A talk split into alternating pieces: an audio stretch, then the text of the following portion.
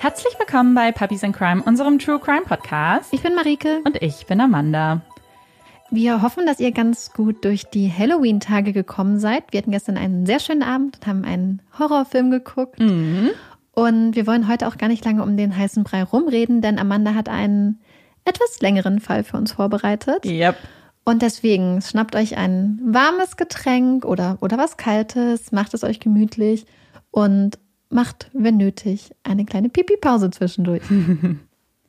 Lange Zeit stand Emily Doe im Fokus unseres heutigen Falles. Emily saß vor Gericht. Emily erzählte von ihrem Schicksal. Emily Doe ist ein Pseudonym für die Überlebende dieser Geschichte. Ein Pseudonym, das erschaffen wurde, um die Identität der Überlebenden zu schützen, ihr eine Möglichkeit auf ein normales Leben zu geben. Um ihr die Möglichkeit zu geben, frei zu entscheiden, wer von ihrem Schicksal erfährt und wer nicht. Ein Konzept, das sie vor der Gesellschaft schützen soll, sie vor Anfeindungen bewahrt, sie in Watte packt.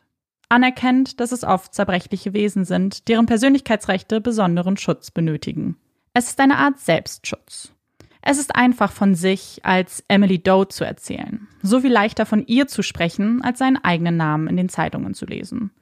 Es gibt einem die Möglichkeit aufzuatmen, sich selbst zu distanzieren. Emily Doe ist wichtig. Sie wird gebraucht, um an einer Tat nicht völlig zu zerbrechen. Aber sich hinter einem Pseudonym zu verstecken, hat auch Schattenseiten. Man wird namenslos und irgendwann rutscht man damit auch in den Hintergrund. Man wird zum Opfer von XY. Man wird definiert über die Tat, nicht über seine eigenen Qualitäten, von denen ja niemand weiß. Denn Emily Doe hat keine Qualitäten, hat keinen Charakter. Emily Doe ist wie eine Pappfigur, die aufgestellt wird, Antworten gibt, aber keine Tiefe besitzt. Man kann sich nicht mit einer Pappfigur identifizieren. Und so wird auch nicht länger von ihr gesprochen. Es fallen die Namen des Täters, des Richters. Sie sind im Mittelpunkt. Sie definieren die Geschichte. Sie erreichen auf einmal die Menschen, bekommen die Sympathien, die ihnen eigentlich nicht zustehen. Wir erzählen nicht die Geschichte von Emily Doe. Es ist an der Zeit, sie hinter sich zu lassen, Zeit nach vorne zu treten ins Rampenlicht. Alle Blicke auf sie. Ihre langen dunklen Haare, die braunen Augen, das kleine Stupsnäschen. Es ist an der Zeit, ihre Geschichte zu erzählen.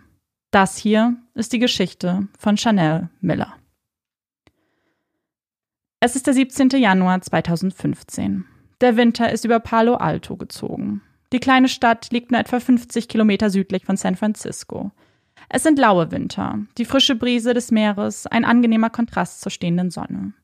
Die Blätter der Magnolienbäume hängen noch an ihren Ästen, bald würden auch wieder die ersten Blüten an ihnen sprießen. An den Gehwegen fahren Kinder Fahrrad. Nachbarn unterhalten sich über das bevorstehende lange Wochenende. Es ist Samstag. Montag ist Martin Luther King Day. Ein wenig Leben wird in die Stadt gehaucht. Die Kinder kehren vom Campus zurück, umarmen ihre Eltern, die sie sonst nur in den Semesterferien sehen. So auch bei Familie Miller. Chanel ist 22 Jahre alt und lebt bei ihren Eltern in Palo Alto. Ihr Studium hat sie erfolgreich an der California State University beendet. Ihre kleine Schwester Tiffany hat es weiter weg verschlagen. Drei Stunden Fahrt trennen die Schwestern, die sonst durch dick und dünn gingen. Unzertrennlich wie Pech und Schwefel. Dieses Wochenende würde sie endlich wieder nach Hause kommen, sich drei Stunden in ihren Wagen setzen und dann an der Tür klopfen. Die Familie endlich wieder vollzählig. Als die beiden sich in die Arme fallen, ist alles wie früher. Die große Schwester, die sonst immer auf die Kleine aufgepasst hat, sich gesorgt hat, merkt nun, dass die Kleine gar nicht mehr so klein ist, so erwachsen. Den Tag verbringen die zwei zusammen, sprechen über das Studium, über Chanels allerersten Job bei einer Firma, die Lern-Apps für Kinder entwickelt. Ja, die zwei waren wirklich keine Kinder mehr. Sie führen das Leben von Erwachsenen.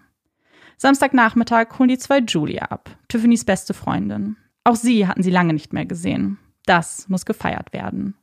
Zunächst mit einem Mittagessen bei ihrem Lieblingsmexikaner. Die Zeit verfliegt, während die drei Nachos voller Salsa-Laden an ihren Softdrinks nippen und sich die Frage stellen, ob und wie Tauben wohl schlafen.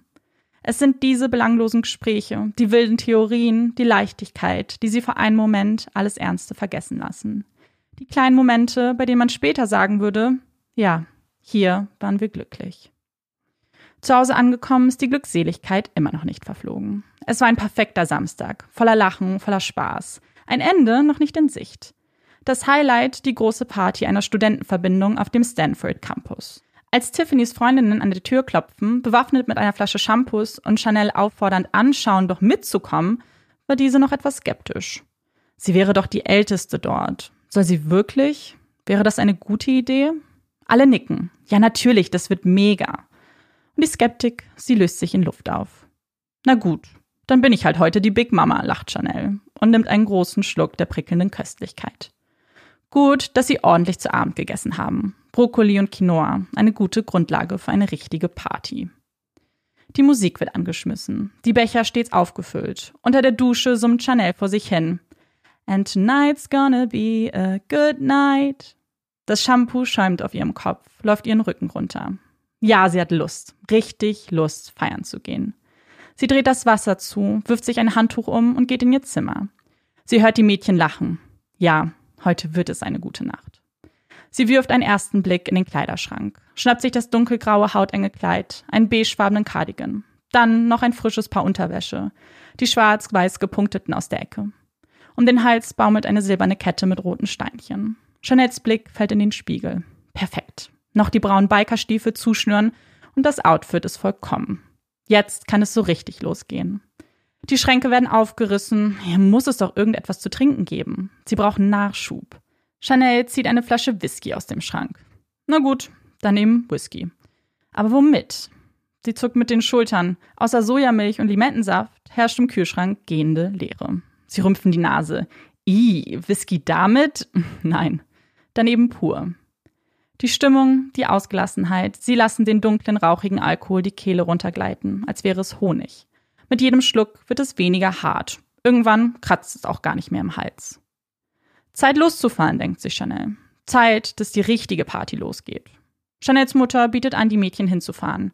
Es sind nur sieben Minuten Fahrtweg, aber trotzdem, ihr ist es wichtig, dass sie sicher ankommen. Man weiß ja nie. Das Haus der Studentenverbindung liegt etwas abseits des Campus, umringt von Tannen. Es ist ein riesiges Gebäude, das sonst eine geschlossene Elite beherbergt. Doch heute stehen die Türen offen. Offen für Nichtstudenten, offen für jeden, der es heute so richtig krachen lassen will wie Chanel, Tiffany, Julia und ihre Freundinnen. Die Musik bläst durch die Räume, Männer grölen beim Bierpong spielen, während die Frauen auf den Tischen und Stühlen tanzen. Chanel zieht es in die Küche, oder eher gesagt an die Bar. Saft und Limonadenflaschen sind über den Tresen zerstreut. Sie greift nach einer Flasche, dann zur nächsten und mischt einen alkoholfreien Cocktail. Dingleberry Juice tauft sie ihre Kreation und preist diese laut an. Kommt vorbei, holt euch euren Dingleberry Juice. Sie lachen. Sie ist unbeschwert. Der Whisky entfaltet seine Wirkung. Ein wohliges Gefühl, das nicht aufhören soll. Ihr Blick streift durch die Zimmer. Bei einem Tisch im Wohnzimmer steht eine Flasche Wodka. Bingo. Wie ein Verdursteter in der Wüste sprintet Chanel zum Tisch, schnappt sich die Plastikflasche und füllt ihr Glas mit der klaren Flüssigkeit. Auf Ex. Da ist es wieder. Diese wohlige Wärme. Die Heiterkeit. Man könnte Bäume ausreißen. Mit ihren roten Bechern bewaffnet positionieren Chanel, Tiffany und Julia sich am Eingang des Hauses. Mit einem improvisierten Willkommensschild spielen sie ein Empfangskomitee. Sie heißen die Partygäste willkommen. Sie singen, tanzen, fuchteln wild mit den Armen herum. Sie lachen. Was für eine Party, was für eine Nacht. Chanel sieht die vielen Gäste, so viel jünger als sie, mitten im Studium, die beste Zeit ihres Lebens. Es sind nur zehn Minuten nach Hause. Es ist spät. Vielleicht sollte sie gehen. Vielleicht ist es an der Zeit. Aber sie wird wieder reingezogen in das wilde Getümmel der Menschen, die Trunkenheit, die Musik, die wohlige Wärme. Ach, noch ein kleines bisschen kann sie ja bleiben. Noch ein Drink. Noch kurz auf Toilette gehen in den Büschen. Noch ein bisschen mit Julia Freestyle rappen. Noch einmal tanzen. Und dann wird alles dunkel. Als Chanel ihre Augen öffnet, ist es ein wenig zu hell. Das Licht an der Decke, die weißen Wände, der polierte Boden. Es blendet. Wo ist sie? Ihr Blick fällt auf ihre Hand. Ein altes Pflaster versucht noch mit letzter Kraft kleben zu bleiben. Darunter dunkles, getrocknetes Blut. Chanel schließt die Augen wieder. Alles viel zu hell. Kurz durchatmen, Luft holen. Warum erinnert sie sich nicht, wie sie nach Hause gekommen ist? Wer hat sie hierher gebracht? Tiffany? Ihre Mutter? Doch bei ihrem nächsten Augenschlag bemerkt sie, dass sie nicht zu Hause ist. Das Bett, in dem sie liegt, hat Gitterstäbe. In ihrem Arm steckt eine Nadel.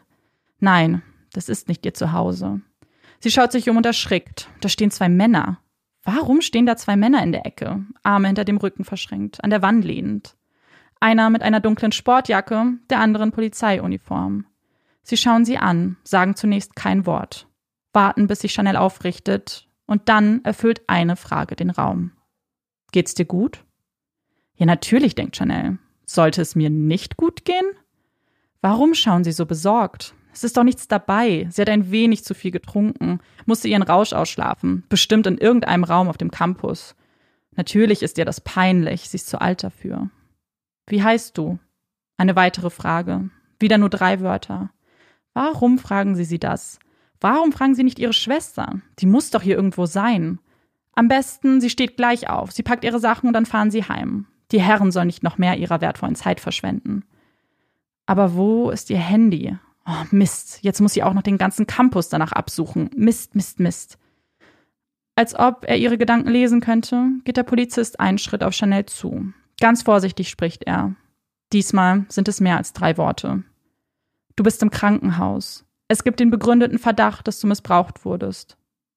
Spricht er mit mir? Chanel dreht ihren Kopf. Er kann nicht mich meinen. Ich habe mit niemandem auf der Party gesprochen. Nein, sicherlich kommt gleich jemand durch die Tür, entschuldigt sich und sagt, es sei alles ein schreckliches Versehen. Ganz bestimmt. Aber da kommt niemand durch die Tür. Niemand sagt, es sei ein Versehen. Da sind nur die Blicke der Männer, die ihr gegenüberstehen. Sie schüttelt den Kopf. Ich muss auf Toilette. Schon halb stehen stoppt der Polizist sie. Wir müssen warten. Es wird noch eine Urinprobe genommen. Warum? Warum dieser Aufwand? Chanel verwirft jede mögliche Antwort auf diese Fragen. Sie bleibt sitzen, wartet und wartet, bis ein Arzt das Okay gibt. Sie brauchen keine weiteren Proben. Als Chanel aufsteht, fällt ihr Blick an ihr runter. Ihr Kleid ist hochgekrempelt. Unten trägt sie eine mintfarbene Hose. Wer hat ihr die angezogen? Mit kleinen Schritten geht sie in Richtung Badezimmer, lässt die Hose runtergleiten und greift dann nach ihrem Slip.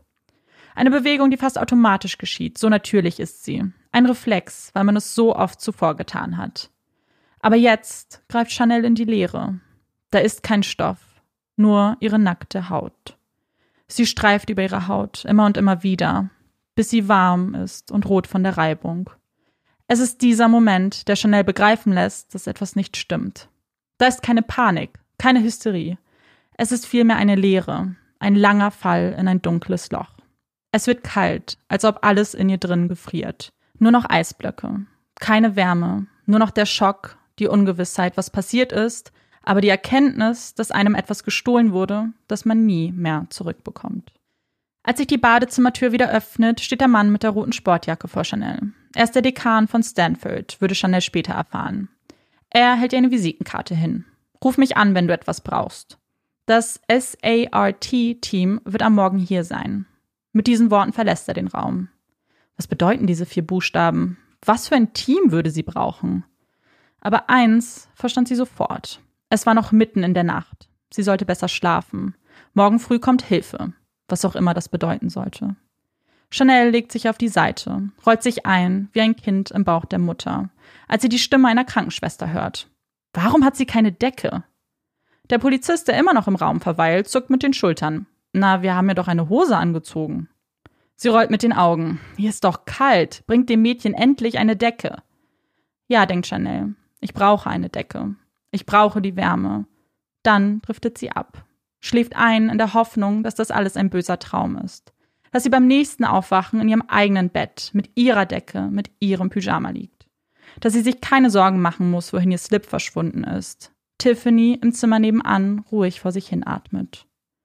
Doch als Chanel ihre Augen öffnet, ist es immer noch viel zu hell. Das war kein Traum. Es gibt kein Erwachen, wird ihr schlagartig bewusst. Vor ihrem Bett steht eine Frau mit goldenen Haaren, ganz in weiß, wie ein Engel. Sie stellt sich vor. Ihr Name sei Joy. Joy, die Freude. Chanel sieht es als gutes Zeichen. Hinter ihr stehen noch zwei weitere Frauen, ebenfalls ganz in weiß. Chanel vertraut ihnen. Das sind gute Menschen. Das müssen sie einfach sein. Chanel steht auf eine Decke über ihre Schultern gelegt, wie das Cape einer Superheldin. Zusammen mit den drei Krankenschwestern wird sie durch das Gebäude auf einen Parkplatz geführt. Danach noch ein Stück geradeaus, bis sie ein anderes, kleineres Gebäude betreten. Das alles passiert wie in Trance. Chanel weiß nicht, worüber sie reden. Sie weiß nicht, was hier passiert. Sie weiß nur, dass sie ihnen vertraut und ihnen überall hinfolgen würde. Auf einer Couch Platz genommen, bitten sie Chanel zu warten. Ihr Blick scannt den Raum. So ganz verstehen, wo sie hier eigentlich ist, das kann sie nicht. Dann sieht sie eine Reihe Ordner. Auf ihnen die Buchstaben S-A-R-T. Diese Buchstaben hatte sie doch schon gesehen. Darunter in kleinen Lettern Sexual Assault Response Team. Ein Team, das sich mit den Überlebenden von sexuellem Missbrauch beschäftigt. Chanel versteht, was sie dort liest, aber begreifen kann sie das alles noch nicht. Als die Krankenschwestern zurückkommen, sie bitten, vor einem Schreibtisch Platz zu nehmen, verfällt Chanel wieder in Trance. Sie sieht, wie sich der Mund öffnet und schließt. Sie hört Laute, aber doch weiß sie nicht, was man ihr hier erklärt. Ein Formular nach dem nächsten wird vor ihr ausgebreitet. Alle unterschiedliche Farben. Eins ist lila, eins orange, das nächste gelb. Unter jedes Formular setzt sie ihr Kürzel. CM, CM, CM. Was sie da unterschreibt, was ihr erklärt wird, das weiß sie nicht. Erst als ihr Blick auf eines der Formulare fällt, erwacht sie. In großer Schrift, dick gedruckt, steht dort Vergewaltigungsopfer. Sie schüttelt den Kopf. Nein, ich erlaube nicht, dass ich zu einem Opfer werde. Wenn ich das Formular unterschreibe, gebe ich damit meine Erlaubnis? Wenn ich mich weigere, bleibe ich dann einfach nur ich? Chanel bleibt alleine mit diesen Gedanken in dem Raum. Die Krankenschwestern müssen den Behandlungsraum vorbereiten. Sie vertraut ihnen. In ihren Gedanken versunken merkt Chanel nicht, dass sich die Tür öffnet und eine junge Frau den Raum betritt. Sie trägt ein Sweatshirt, Leggings, ihre Haare ein prachtvoller Lockenkopf. Sie lächelt. Ich bin April. Ich kümmere mich um dich. Sie stellt sich als eine Vertreterin von SART vor, hält Chanel ein Glas Wasser hin. Du musst trinken. Wie oft hatte sie diesen Satz schon von ihrer Mutter gehört? Sie nippt an dem Styroporbecher. Ja, sie musste wirklich trinken. April breitet eine orangefarbene Mappe vor ihr aus. Das ist für dich. Chanels Finger gleiten über die Mappe. Sie öffnet sie und sieht die ersten Broschüren. Du bist nicht alleine. Es ist nicht deine Schuld. Womit ist sie nicht alleine? Was ist nicht ihre Schuld? Sie hat so viele Fragen. Die wichtigste, was ist mit mir passiert? Sie schaut April an. Wie bin ich hierher gekommen? Mit dem Krankenwagen. Chanel schluckt. Das kann sie sich nie und nimmer leisten. Wie soll sie das bezahlen? Möchtest du deine Schwester anrufen? Sie kann dich in ein paar Stunden abholen. Chanel nickt. Und doch hofft sie, dass Tiffany noch schläft. Sie will ihr keine Last sein. Sie kommt bestimmt schon anders nach Hause. Aber nach nur einem Freizeichen erklingt schon ihre Stimme. Zerbrechlich. Sie hat geweint. Chanel kennt ihre Schwester. Sie kennt ihre unterschiedlichen Stimmen. Sie weiß, wann etwas wirklich Schlimmes passiert ist oder ob sie geweint hat, weil ein Hund im Fernsehen gestorben ist. Diesmal war es wirklich schlimm. Chanel versteht kein Wort. Tiffany, alles ist gut. Ich bekomme ihr kostenloses Frühstück. Weine nicht, mir geht es wirklich gut. Mach dir keine Sorgen. Ich bleib nur hier zur Kontrolle. Du kannst mich in ein paar Stunden abholen. Ich melde mich nochmal. Chanel atmet durch. Sie ist die große Schwester. Sie muss sicherstellen, dass sich Tiffany keine Sorgen macht. Warum gibt es überhaupt Grund zur Sorge? Wann würde sie endlich ihre Antworten bekommen? Ein Schmerz zieht durch ihren Kopf. Autsch, was ist da? Sie greift zu ihrem Hinterkopf. Kleine Stacheln ragen hervor. Es sind die Nadeln eines Baums. Viele kleine Nadeln ragen aus dem Kopf. Kleine Klumpen von Dreck verkleben ihr Haar. Kleine Brocken fallen auf den Boden. Entschuldigung, ruft Chanel. Keine Sorge, die Krankenschwestern betreten den Raum. Das ist doch nur die Flora und Fauna. Sie lächeln. Bist du bereit für die Untersuchung? Chanel nickt. Sie weiß nicht, ob sie bereit ist. Sie weiß ja nicht einmal, wofür sie bereit ist. Vielleicht wäre es besser, wieder in Trance zu fallen. Ja, vielleicht. Dann wäre es alles einfacher. Einfacher mit anzusehen, wie ihre Kleidung fein säuberlich in kleine Plastiktüten verstaut wird. Nackt dazustehen, wenn Fotos geschossen werden, nicht hinzusehen, wenn Fotos von der Haut gemacht werden, daneben ein Lineal, um die Wunden auszumessen, nicht zu zucken, während die Nadeln und der Dreck aus den Haaren gebürstet werden und ebenfalls in kleine Tüten verstaut werden, nicht zu erstarren vor Angst, während man auf dem Behandlungsstuhl Platz nimmt und Proben aus der Vagina und dem Anus genommen werden. Stunden vergehen, Spritzen werden mit Blut gefüllt, Tabletten geschluckt. Du bist so ruhig, du machst das ganz toll. Ruhig im Vergleich wozu? Sollte sie schreien? Weinen? War ruhig zu sein die falsche Reaktion? Aber ein Blick zu den Schwestern genügt. Nein, da war kein Funken Mitleid. Sie sahen ihre Stärke und bewunderten diese. Und so lässt Chanel sie machen. Sie sind ein Team. Nach der Untersuchung führt April sie in einen kleinen Nebenraum. Regale voller Kleidung. Such dir was aus. Chanel geht von Regal zu Regal, berührt die weichen Stoffe. Woher kommt diese Kleidung? Für wen ist sie? Sie schnappt sich einen cremefarbenen Pullover und eine blaue Jogginghose. Ihr neues Outfit. Besser als diese komische, mintfarbene Hose, denkt sie. In ihrem Krankenzimmer angekommen, ist Chanel das erste Mal alleine. Der Ermittler würde bald kommen, um sich mit ihr zu unterhalten. Sie zieht ihre Kleidung aus, hängt sie an einen Haken und betritt die Dusche. Das warme Wasser gleitet über ihren Körper. Sie will es tief in sich einsaugen, tief bis in ihre Poren, alles reinwaschen. Die Erinnerungen, die vielen Fragen, dieses komische Gefühl. Sie will die Eisblöcke in ihrem Bauch schmelzen lassen. Sie will nur sie selbst sein. Kein Opfer, nur Chanel. Das duftende Shampoo schäumt ihre Haare, wäscht die letzten bisschen Erde aus den Haaren. 40 Minuten steht Chanel unter der Dusche. Der Dampf erfüllt den kleinen Raum, ihre Finger schrumpelig von dem Wasser. Aber sie konnte nicht aufhören. Sie wollte nicht zurück in die kalte Welt. Sie wollte nicht, dass die Eisblocken in ihr drin zufrieren. Noch nicht. Sie dreht das Wasser ab, zieht ihren Pullover und die Jogginghose an, die Kette um den Hals und die Stiefel an den Füßen. Nun heißt es warten warten auf den Mann, der ihr vielleicht die Antworten geben kann. Antworten, bei denen sie sich noch nicht sicher ist, ob sie sie überhaupt hören will. Als der Ermittler die Tür betritt, fällt Chanel als erstes sein Blick auf. Er schaut traurig. Chanel lächelt. Es geht ihr gut, er muss nicht traurig sein. Alles ist gut. Das ist es doch, oder? Er hat kurze dunkle Haare, eine Brille auf der Nase, sein Namensschild sagt Kim. Koreaner, denkt sich Chanel. Sie mag ihn. Er kommt auf die Liste der Menschen, denen sie vertraut. Joy, April, Detective Kim. Ich werde dir jetzt ein paar Fragen zu letzter Nacht stellen. Das Ganze wird aufgezeichnet. Ist das okay? Chanel bejaht und beginnt zu erzählen. Von der Party, von Tiffany, von Julia. Alles bis zum Blackout. Er fragt nach jedem Detail. Was habt ihr gegessen? Wie viele Menschen waren auf der Party? Wie viele Shots Whisky? Wie viele Shots Wodka? Wann wart ihr draußen pinkeln? Was ist die letzte Erinnerung? Niemand merkt sich die Anzahl der Shots, die man an einem Abend getrunken hat. Und wenn sie erst einmal in einem sind, dann ist es schwer, sich daran zu erinnern, zu welcher Uhrzeit man den Busch aufsuchte. Chanel schaut die Decke an, als ob es helfen könnte, ihre Erinnerung wachzurütteln. Doch der Blackout bleibt. Danach ist alles schwarz. Eine Lücke, die auch Detective Kim nicht vollends füllen kann. Er druckst herum, wir wissen selbst noch nicht, was wirklich passiert ist. Wir wurden gerufen, weil du ähm, in einer, naja, ungewöhnlichen Position dalagst. Die Art und Weise, ähm, sie lässt darauf schließen, dass es eventuell eine Form von Missbrauch gegeben haben kann. Wo lag ich denn? Da zwischen dem Haus und dem Müllcontainer, nicht im Müllcontainer, daneben. Ja. Zwei Männer sind vorbeigelaufen, haben dich gesehen und gedacht, das sieht nicht richtig aus. Als sie zu dir kamen, war da noch jemand. Sie haben ihn festgehalten und uns gerufen.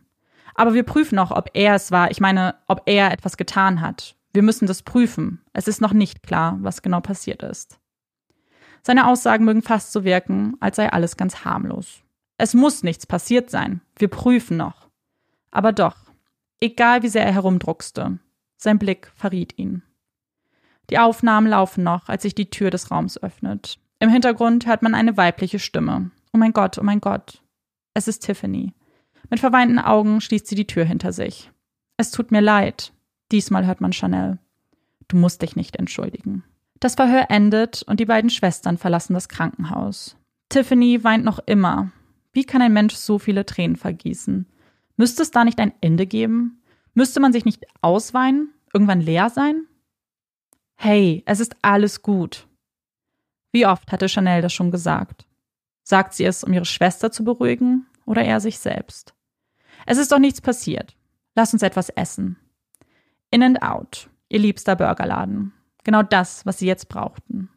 Die Fahrt über war Chanel ruhig und lauschte Tiffany, die sich etwas beruhigt hatte.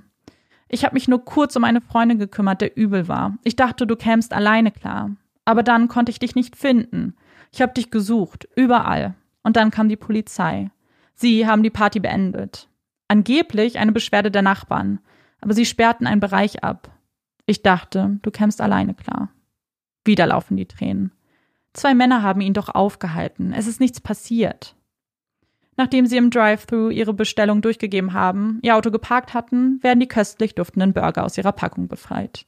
Die salzigen Patties auf einem weichen Brötchen. Ja, das war's, was sie brauchten. Ihre Gedanken werden von dem Klingeln von Tiffany's Handy unterbrochen. Es ist Detective Kim. Tiffany reicht Chanel das Handy. Für dich. Möchten Sie Anklage erheben? Eine Frage, mit der Chanel nichts anfangen kann. Was bedeutet das, Anklage erheben? Detective Kim versucht zu erklären. Sie müssen nicht. Die Staatsanwaltschaft sei bereit anzuklagen, aber es wäre sicherlich einfacher, wenn Sie bei dem Prozess beteiligt wären. In dem Moment klang alles so einfach. Eine Unterschrift auf einer Petition, vielleicht ein paar Gespräche. Chanel wusste nicht, dass ihre Antwort, ihr Ja, okay, ihr ganzes Leben verändern würde. Detective Kim notiert ihre Antwort. Gut. Du kannst dein Handy heute auf dem Revier abholen, wenn du möchtest. Das Gespräch endet. Später. Später würde sie es abholen. Jetzt will sie nur noch nach Hause. Sich auf die Couch legen, eine doofe Sitcom anmachen. Nicht nachdenken. Für eine Sekunde über nichts und niemanden nachdenken. Doch mit dieser Vorstellung eröffnet sich eine Frage. Was würde sie ihren Eltern erzählen? Kann sie ihnen etwas erzählen? Sie weiß ja selbst nicht, was genau passiert ist. Später. Wieder etwas, das sie auf später verschieben würde. Die Zeit vergeht. Die Sonne geht unter, als Chanel ihren Kopf in Tiffany's Zimmer steckt. Ich mach gleich los. Sie musste nichts mehr hinzufügen. Schon stand Tiffany auf. Es war selbstverständlich, dass sie ihre Schwester begleitet. Doch auf dem Revier verläuft es nicht wie gedacht. Niemand gibt Chanel ihr Handy und schickt sie heim. Sie wird in einen Raum gebracht und das Verhör beginnt von neuem.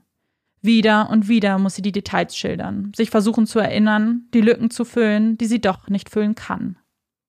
Im Nebenraum wird auch Tiffany verhört. Sie berichtet von der Party, den Gästen, ob sich jemand seltsam verhalten hätte. Na, nicht nur einer. Studenten verhalten sich immer seltsam. Besonders, wenn sie betrunken sind. Da war ein Kerl zum Beispiel, der sie einfach geküsst hat. Immer und immer wieder. Egal, ob sie ihren Kopf wegzog. Er kam zurück und drückte seine schlapprigen Lippen auf ihre Wange und suchte seinen Weg zu ihren Lippen. Einfach ekelhaft. Und er war aggressiv. Immer wieder kam er an. Aber so sind Partys nun mal, oder? Auf dem Flur treffen die zwei Schwestern aufeinander, berichten von ihren Erfahrungen. Detective Kim stößt zu ihnen. Er habe soeben einen der Männer verhört, die Chanel gefunden haben. Er sei in Tränen ausgebrochen. Auch er selbst hat rote Augen. Wieso weinen erwachsene Männer? Wieso kann mir immer noch niemand sagen, was passiert ist? Warum gibt ihnen niemand Antworten? Ihr Handy wieder an sich genommen, scrollt sie durch die Nachrichten. Da sind Nachrichten von Tiffany, von Julia und ein verpasster Anruf von Lucas. Oh Gott, Lucas. Er muss sich Sorgen machen. Ich habe mich den ganzen Tag noch nicht bei ihm gemeldet. Sie klickt auf seinen Namen, es klingelt und wieder, es dauert nur wenige Augenblicke, bis sie seine warme Stimme hört. Lucas und sie daten seit gerade ein paar Monaten. Chanel hatte nicht mehr daran geglaubt, die große Liebe zu finden. Nach ihrer letzten Trennung dachte sie, sie könnte nicht mehr lieben. Sie stürzte sich in Partyexzess und Affären. Für den Moment war es gut. Aber sie stellte fest, dass sie mehr brauchte. Und dann schloss sie mit den Partys ab, nutzte die Zeit für sich. Als eine Freundin sie eines Abends in eine Bar bestellte, weil sie selbst zu betrunken war, traf sie dort auf Lucas. Es war ein Junggesellenabschied. Er unterhielt sich den ganzen Abend mit ihr. Der Beginn einer Beziehung, die Chanel so nicht kannte. Er war liebevoll, unterstützte sie bei allem, was sie tat. Sie sahen sich nur am Wochenende, aber jede Sekunde mit ihm war das Warten wert. Endlich! Ist alles gut? Ich habe mir Sorgen gemacht. Wovon spricht er? Du hast mich angerufen, man konnte dich kaum verstehen. Hast du Tiffany gefunden? Ja, alles gut. Schon wieder diese Antwort. Du hast mir auch eine Nachricht auf dem Anrufbeantworter hinterlassen. Was hatte sie da gesagt? Bitte lösch sie nicht, ja? Versprich mir das. Ja, natürlich. Ist wirklich alles gut? Ja, ich bin nur müde. Ich leg mich hin. Die Tage vergehen und Chanels Fragezeichen werden mehr und mehr. Begriffe schwirren in ihrem Kopf umher. Opfer, Vergewaltigung, sie wurde gerettet. Aber vor wem? All diese Erinnerungen an den Morgen, die Fragen, die Ungewissheit, sie packt sie in ein Einwegglas, macht den Deckel drauf und stellt es weit weg in eine Ecke. Sie darf nicht in das Glas schauen, nicht abtauchen. Sie muss funktionieren. Vor ihren Eltern, vor ihrem Arbeitgeber. Die Kollegen schauen sie an. Hattest du ein schönes langes Wochenende? Chanel lächelt. Ja, sehr schön. Die Erinnerungen sind alle in einem Glas, weit, weit weg. Ein schönes Wochenende. Die Gedanken schweifen ab, der Stapel auf ihrem Schreibtisch wird immer größer. Kannst du das erledigen? Chanel nickt. Immer und immer wieder. Ja klar, leg hin. Dabei weiß sie nicht, was sie zu erledigen hat. Sie hat nicht zugehört. Sie kann nicht zuhören. Zu Hause angekommen, steht das Glas dann wieder auf dem Tisch. Wie bist du hierher gekommen? Nein, schnell weg mit dir. Sie geht mit ihren Eltern ins Restaurant, unterhält sich über das Wetter. Das Glas rührt sie nicht an. Bis irgendwann das Glas mit voller Wucht vor ihr zerbrochen wird. Die ersten Zeitungsartikel ploppen auf. Erst noch kurz im hinteren Teil der Zeitung. Dann online, ellenlang mit Details ausgeschmückt. Als sie auf die Schlagzeile klickt, baut sich eine Seite vor ihren Augen auf. Ein Foto erscheint, Pixel für Pixel. Ein blonder junger Mann, helle Augen, im Anzug. Er muss jünger sein als ich, denkt Chanel. Dann die Schlagzeile. Starathlet wird der Vergewaltigung beschuldigt. Brock Turner.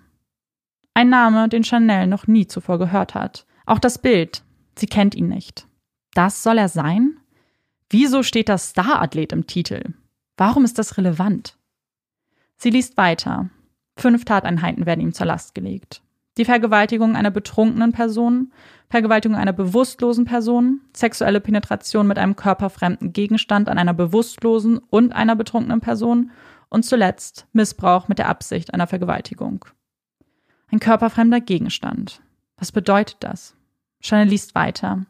Der Artikel beschreibt eine Penetration Digitalis. Und wieder versteht Chanel nicht. Sie googelt. Digitalis. Latein für Finger oder C.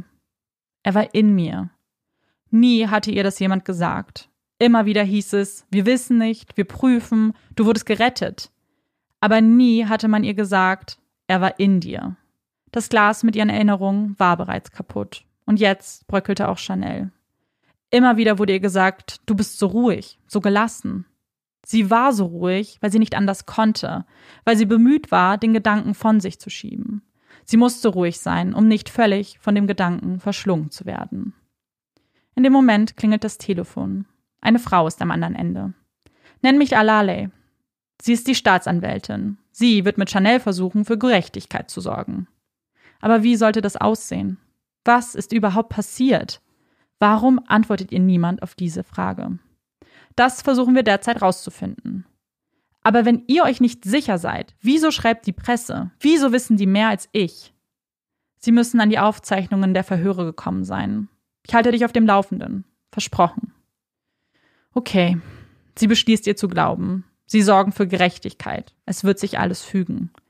Doch je weniger sie von Alale hört, umso mehr schreiben die Journalisten. Ihre Identität ist geschützt, das hat Alale ihr erklärt. Aber wo eigentlich ihr Name stehen sollte, da steht nun Opfer in Großbuchstaben. Sie ist nicht Chanel, sie ist Brock Turners Opfer. Er ist der Sportler, er bei den Olympischen Spielen 2012. Er hält den Rekord im Bundesstaat Kalifornien. Er, er, er. Er ist ein exzellenter Schüler, ein Top-Sportler. Wie kann man diese Adjektive benutzen, wenn man von ihm schreibt? Warum ist er der tolle Schüler und sie das trinkende Opfer? Es ist tragisch, liest man. Tragisch, dass seine Karriere ein so frühes Ende finden würde. Tragisch? Was ist mit mir? Was ist mit meinem Leben? Ist es tragisch, was er mit mir gemacht hat? Ihr Blick fällt auf einen Link. Police Report. Ein Klick mit der Maus und es eröffnet sich der Bericht der Polizisten. Das Opfer wurde in der Nähe der Müllcontainer gefunden ihre untere Körperhälfte entkleidet, die Geschlechtsteile unbedeckt. Ihr Bein war angewinkelt, wie bei einem Fötus. Der schwarz-weiß gepunktete Slip lag einen halben Meter entfernt. Ihr Haar war zerzaust, verknotet und voller Tannennadeln. Eine Brust war entblößt. Chanel schluckt. So, so hatte man sie vorgefunden? Sie alle haben sie so gesehen? Ihre Brust, ihre Vagina? Wie gerne hätte sie jetzt ihr Glas zurück diese Erinnerung zu den Alten. Sie will das Bild aus ihrem Kopf verdammen. Das Bild von sich, von ihm, wie er. Chanel scrollt runter zu den Kommentaren. Eine kleine Eins sieht man dort in Klammern. Ein Kommentar. Was macht eine Absolventin auf einer Studentenparty? Haben Sie den gleichen Artikel gelesen wie Sie? Haben Sie das gleiche Bild vor Augen? Und die einzige Frage, die Sie sich stellen, ist, warum sie dort war? Das war der Moment, an dem Emily Doe geboren wurde. Ein Pseudonym, das das Wort Opfer aus den Titelseiten vertreiben sollte. Aber Emily war mehr als nur das. Emily war wie ein Schutzschild für Chanel. Emily wurde vorgeschickt, Emily war stark. Sie könnte das alles aushalten. Und eine Sache musste Emily dringend für sie erledigen. Sie musste es ihren Eltern sagen. Es war an der Zeit. Zu lange hatte sie sie angelogen. Ihnen gesagt, sie würden Eis essen gehen, wenn sie eigentlich ins Revier mussten. Gesagt, es sei eine Freundin, die anrief, wenn es eigentlich Alale war. Aber wie fängt man ein solches Gespräch an? Wie vermeidet man, dass sie sich Sorgen machen? Wie kann sie ihnen etwas erklären, was sie selbst noch nicht richtig versteht? Vielleicht, wenn sie es positiv formuliert? Sie könnte sagen, zwei Männer haben mich gerettet. Es hätte noch schlimmer sein können. Vielleicht würde sie dann einfach nur sagen, puh, Glück gehabt. Chanel streckt ihren Kopf ins Wohnzimmer. Wenn ihr eine Sekunde habt, dann würde ich gern etwas mit euch besprechen. Es ist nicht dringend. Was gibt es? Habt ihr die Nachrichten gesehen? Die Vergewaltigung der Stanford-Typ? Nicht wirklich, antwortet ihr Vater. Das war die Nacht, an der Tiffany und ich zur Party gegangen sind. Das war die Party. Es waren wohl nur seine Finger. Zum Glück. Zwei Radfahrer haben ihn gestoppt. Ich erinnere mich nicht. Bitte lest nicht die Nachrichten. Bitte. Stille erfüllt den Raum. Chanel wusste nicht, wie ihre Eltern reagieren würden, aber Stille hatte sie nicht erwartet. Vielleicht ein leichtes Nicken, Wut, aber da war nichts, nur angespannte Stille. Dann spricht ihre Mutter. Wer ist er? War das die Nacht, an der ich euch zur Party gefahren habe? Es ist dieser Moment, an dem Chanel zusammenbricht. Das erste Mal weint, das erste Mal die Emotion an sich ranlässt die Machtlosigkeit, die Wut, die Angst. Zum ersten Mal versucht sie nicht stark zu sein, nicht zu sagen, alles ist gut. Nichts ist gut. Absolut gar nichts ist gut. Sie spürt den leichten Druck der Umarmung ihrer Mutter. Das ist Wärme. Seit langer Zeit ist hier zum ersten Mal Wärme. Zum ersten Mal lockert sich ihr Körper. Die Anspannung lässt nach. Sie wissen es. Meine Eltern wissen es. Es ist die erste Nacht, an der Chanel durchschläft. Während Chanel aufatmet, bereitet sich Emily auf einen Kampf vor. Sie liest die Zeitungsartikel, scrollt durch Kommentare, wird wütend, wenn sie wieder und wieder zu lesen bekommt, was für ein großartiger Mensch Brock Turner ist. Ist das alles ein schlechter Scherz? Und dann der Artikel. Brock hat lediglich eine Nacht im Gefängnis verbracht und wurde danach auf Kaution freigelassen. 150.000 Dollar. Brock ist nicht nur ein Top-Sportler, seine Familie ist reich an Geld und Einfluss und seine Freiheit nutzt er, um Interviews zu führen.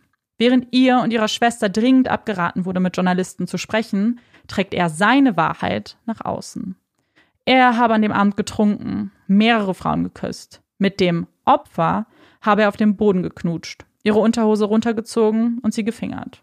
Ihr habe das gefallen. Das sei doch keine Vergewaltigung. Sie habe zugestimmt. Es sei in Einvernehmen passiert. Chanel wird wütend, wählt die Nummer von Alale. Hast du das gesehen? Das ist ja wohl ein Witz, oder? Er hat einen Anwalt, einen der besten der Stadt. Das wird ihre Strategie. Können wir dagegen nichts unternehmen? Sie lügen. Das sind Lügen. Genau das tun wir ja. Alles, was wir unternehmen können, das tun wir vor Gericht. Sie soll also warten. Warten, bis es vor Gericht geht. Aber das kann sie nicht. Wieder klickt die Maus auf die Kommentarspalte. Er war doch erst 19. Sie hatte etwas mit ihm. Macht das nicht sie eigentlich zum Übeltäter? Hast du noch nie was von echter Vergewaltigung gehört? Es gibt Frauen in Indien, die von mehreren Männern vergewaltigt werden. Und dann gibt es Frauen wie sie, die bei jeder Kleinigkeit Vergewaltigung rufen. Warum hat sie so viel getrunken? Da muss doch einiges schieflaufen, wenn du dich zur Bewusstlosigkeit trinkst. Was für eine Mutter fährt ihre zwei Töchter auf eine Studentenparty? Also den besten Mutter Award bekommt sie sicherlich nicht. Warum hatte sie ein Kleid an im Januar? Weil es verdammt nochmal warm ist in Kalifornien. Jeden dieser Kommentare würde sie am liebsten beantworten, die Ersteller anschreien, was sie glauben würden, wer sie sind. Wie kann es sein, dass mir meine Schutzlosigkeit zum Verhängnis gemacht wird, anstatt ihn zu kritisieren, diese ausgenutzt zu haben? Die guten Kommentare, die Emily beistehen wollen, verschwinden in der Masse des Hasses. Eins wird Chanel klar. Ihr Trauma ist kein echtes Trauma. Er ist nicht böse, er ist ein Kind. Er ist nicht gefährlich, er ist ambitioniert. Er hat alles verloren, während sie der Niemand war, dem das zugestoßen ist. Chanels Alltag wird erfüllt mit dem Lesen von Kommentaren. Diese kleinen Nachrichten, die nur an sie gerichtet sind. Sie kann nicht aufhören. Da ist das dunkle Loch, das sie magisch anzieht. Nur noch ein, vielleicht zwei. Und wieder sind Stunden vergangen. Wenn sie gebeten wird, die Wäsche zu falten, dann wird sie trotzig, wie ein Kind. Nein, ich habe keine Zeit, ich muss lesen. Immer wieder. Bis es zu viel wird. Ich hasse dich, ich hasse dich, ich hasse dich.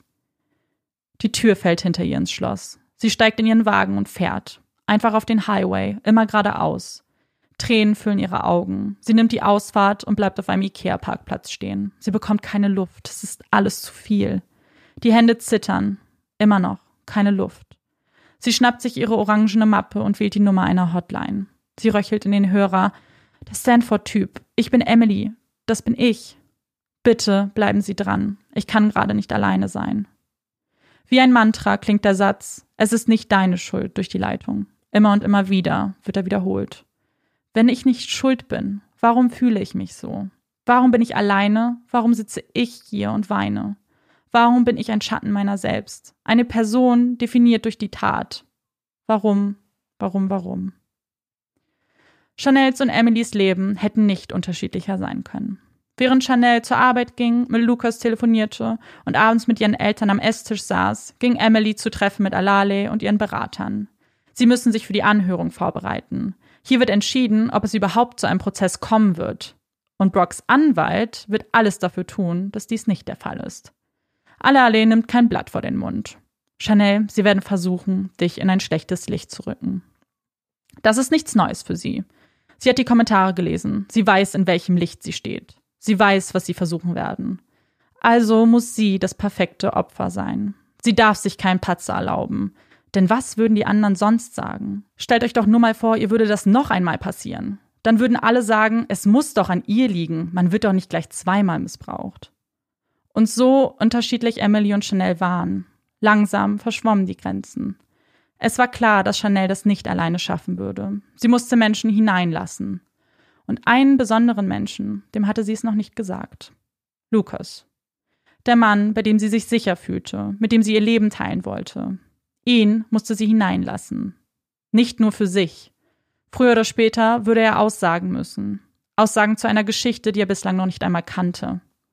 Sie konnte die Ermittler immer vertrösten mit Er besucht mich bald, ich will es ihm persönlich sagen. Doch nun war der Zeitpunkt gekommen. Ein Zeitpunkt, den sie auch immer wieder auf später verschieben wollte. Aber es gibt kein später mehr. Was, wenn er gehen würde? Sie könnte es ihm nicht einmal verübeln. Sie sind erst ein paar Monate zusammen. Er will bestimmt nicht in dieses Drama reingezogen werden. Wer würde das wollen? Was, wenn er sie nicht mehr mit den gleichen Augen sehen würde?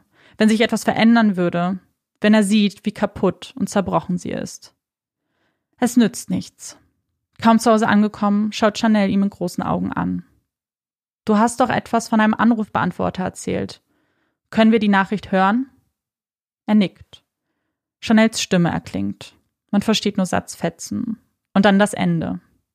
Ich mag dich. So sehr. Mehr als du dir vorstellen kannst. So sehr mag ich dich. Bye. In ihrer Not, in ihrer Verzweiflung. Sie rief ihn an. Sie wollte mit ihm sprechen wollte, dass er weiß, dass sie ihn mag. Was war an diesem Abend, Chanel? Er schaut sie an.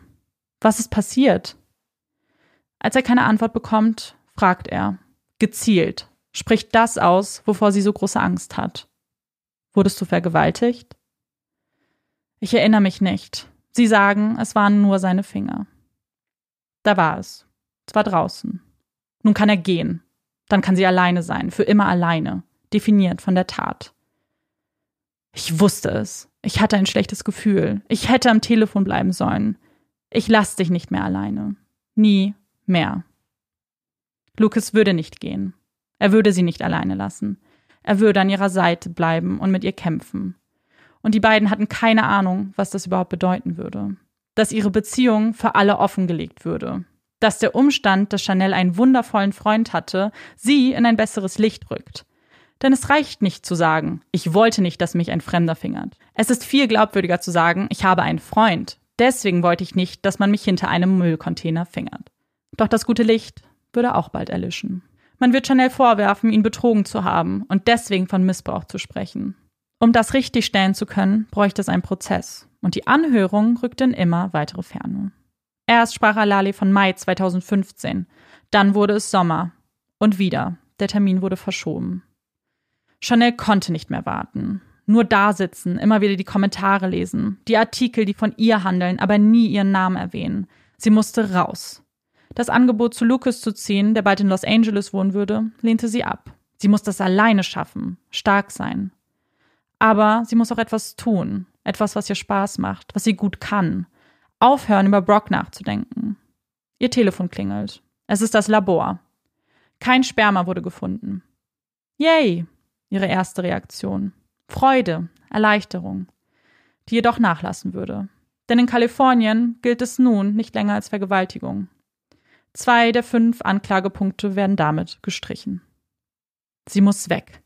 Sie könnte die neuen Kommentare nicht ertragen. Bestimmt würden sie nun sagen, na bald werden alle Anklagepunkte fallen lassen. Sie hat gelogen. Diesmal klickt sie sich nicht durch die Kommentare ihrer Geschichte. Sie sucht nach einem Zufluchtsort und findet ihn schließlich auf Rhode Island. Sie pickte willkürlich eine Kunsthochschule, an der sie einen Kurs belegen könnte. Sie liebt die Kunst, war talentiert, etwas, das sie abschalten ließ. Sie kündigt ihren Job, packt ihre Sachen und zog so weit weg wie nur möglich. Ihr neues Heim war ein kleines Zimmer, das sie sich mit zwei anderen Studentinnen teilte. Die Wände waren gelb tapeziert, das Haus dunkel. So beengt die Wohnungssituation war, Chanel war für einen Augenblick alleine. Sie ging zum Unterricht, spazierte danach durch den Park nach Hause. Das war ihre Routine. Das Schlafen fiel ihr noch immer schwer. Albträume plagten sie. Die Erinnerungen, die immer noch tief verankert waren. Sie nahm ein Blatt Papier, zeichnete zwei Männer auf Fahrrädern. Ihre Helden. Das Bild klebte sie über ihr Bett. Es half ihr, wenigstens ein paar Stunden zu schlafen. So sehr sie es am Anfang mochte, alleine zu sein, so sehr vermisste sie etwas. Mit Lucas telefonierte sie fast täglich. Aber ihr fehlte ihre Familie, ihre Freunde, Tiffany. Eines Abends steckten ihre Mitbewohner die Köpfe in die Tür. Wir gehen Bowling spielen. Willst du mit? Ihre Lippen formen bereits das Wort Nein, als noch eine Studentin hinterherruft. Wir gehen danach zu McDonalds. Los, komm mit und such dir besser einen guten Namen fürs Bowling aus. Aus dem Nein wird ein Okay. Ein Beginn einer Freundschaft, von der Chanel nicht wusste, dass sie sie brauchte. Sie genoss immer noch die stillen Spaziergänge, aber es war schön zu wissen, dass es Menschen gab, mit denen sie mal Pizza essen gehen konnte oder Gesellschaftsspiele spielte. Menschen, die es gut mit ihr meinten. Die Spaziergänge waren oft nicht so entspannt, wie sie es sich vorgestellt hatte. Wenn sie durch das Grün ging, den Blick auf die Stadt, einfach nur für sich sein wollte, dann gesellten sich immer wieder Herren dazu. Manchmal grüßten sie nur, dann grüßte sie nett zurück. Manchmal wollten sie sich mit ihr unterhalten, jeden Tag. Frauen sind oft gepolt darauf, nett zu sein, zu antworten, wenn man fragt, zurückzuwinken, wenn jemand winkt. Aber warum? Einmal fährt jemand mit dem Auto an sie heran und sagt, ich bin einsam, unterhalte dich mit mir. Warum ist es meine Aufgabe, mich mit dir zu unterhalten, wenn du einsam bist, denkt Chanel. Warum denkst du, es wäre okay, mich so anzusprechen? Das ist der Moment, an dem Chanel entscheidet, die Männer zu filmen. Sie alle, jeden Tag die kleinen Hallo-Rufe, die aufdringlichen Gespräche, die Komplimente, die Einladungen. Alle Videos schickt sie Lucas, bis dieser anruft und sagt, er wolle keine weiteren Videos, das mache ihn wütend. Okay, denkt sich Chanel und hört auf zu filmen. Aber es hat etwas in ihr verändert. Die Erkenntnis, dass sie dies nicht länger zulassen möchte. Eines Abends geht sie mit ihren Mitbewohnerinnen nach Hause. Ein Auto hält neben ihr an. Kommt, steigt ein, ich fahre euch. Es reicht. Wieso sollte ich so verrückt sein, bei dir einzusteigen? Warum? Sie schreit. Der Typ flüstert ein letztes verrückte Frau und zischt davon.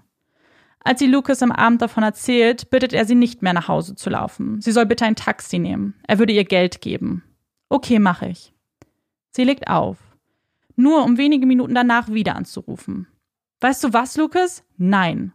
Ich mag es, nach Hause zu laufen. Ich mag den Park. Ich will nicht mit dem Taxi fahren. Warum muss ich mich ändern? Ich bin nicht das Problem. Du kannst sagen, du willst die Videos nicht. Sie ärgern dich. Aber ich erlebe das jeden Tag. Ich kann nicht auf Deabonnieren klicken und sie hören auf. Es hört nie auf. Nein, ich werde nicht mit dem Taxi fahren. Der Kurs neigt sich bald dem Ende. Es ist bald Zeit aufzubrechen, Rhode Island hinter sich zu lassen. Bei ihrer finalen Präsentation verschläft Chanel. Und trotzdem, sie wird aufgefordert, ihre Kunstwerke zu präsentieren. Ihre Mitschüler, die Lehrer, sie sind begeistert. Alle Augen sind auf sie gerichtet, auf ihre Werke, etwas, das sie erschaffen hat. Für einen Moment ist sie stolz auf sich. Sie weiß, sie kann alles schaffen. Alles, was sie schaffen will. Sie weiß, sie kann zurückkehren. Sie weiß auch, dass sie nicht alleine ist. Sie weiß, dass sie es nicht alleine schaffen muss. In Kalifornien angekommen, zieht sie zu Lucas. Sie muss nicht länger stark sein. Sie braucht ihn und ihre Freunde, um das alles durchzustehen. Die Anhörung war für den 27. September 2015 angesetzt. Drei Wochen Zeit, um sich vorzubereiten. Der wichtigste Termin. Für diesen einen Tag hatte Alali einen Anruf angekündigt. Hier könnten sie die wichtigsten Fragen klären, sie durch den Prozess führen. Um 5 Uhr. Der Minutenzeiger tickt und tickt. Chanel kann nicht warten. Sie ruft Tiffany an. Sie sprechen, sie geben sich Halt, lachen. Und dann spürt Chanel ein Tippen auf der Schulter. Es ist Lucas.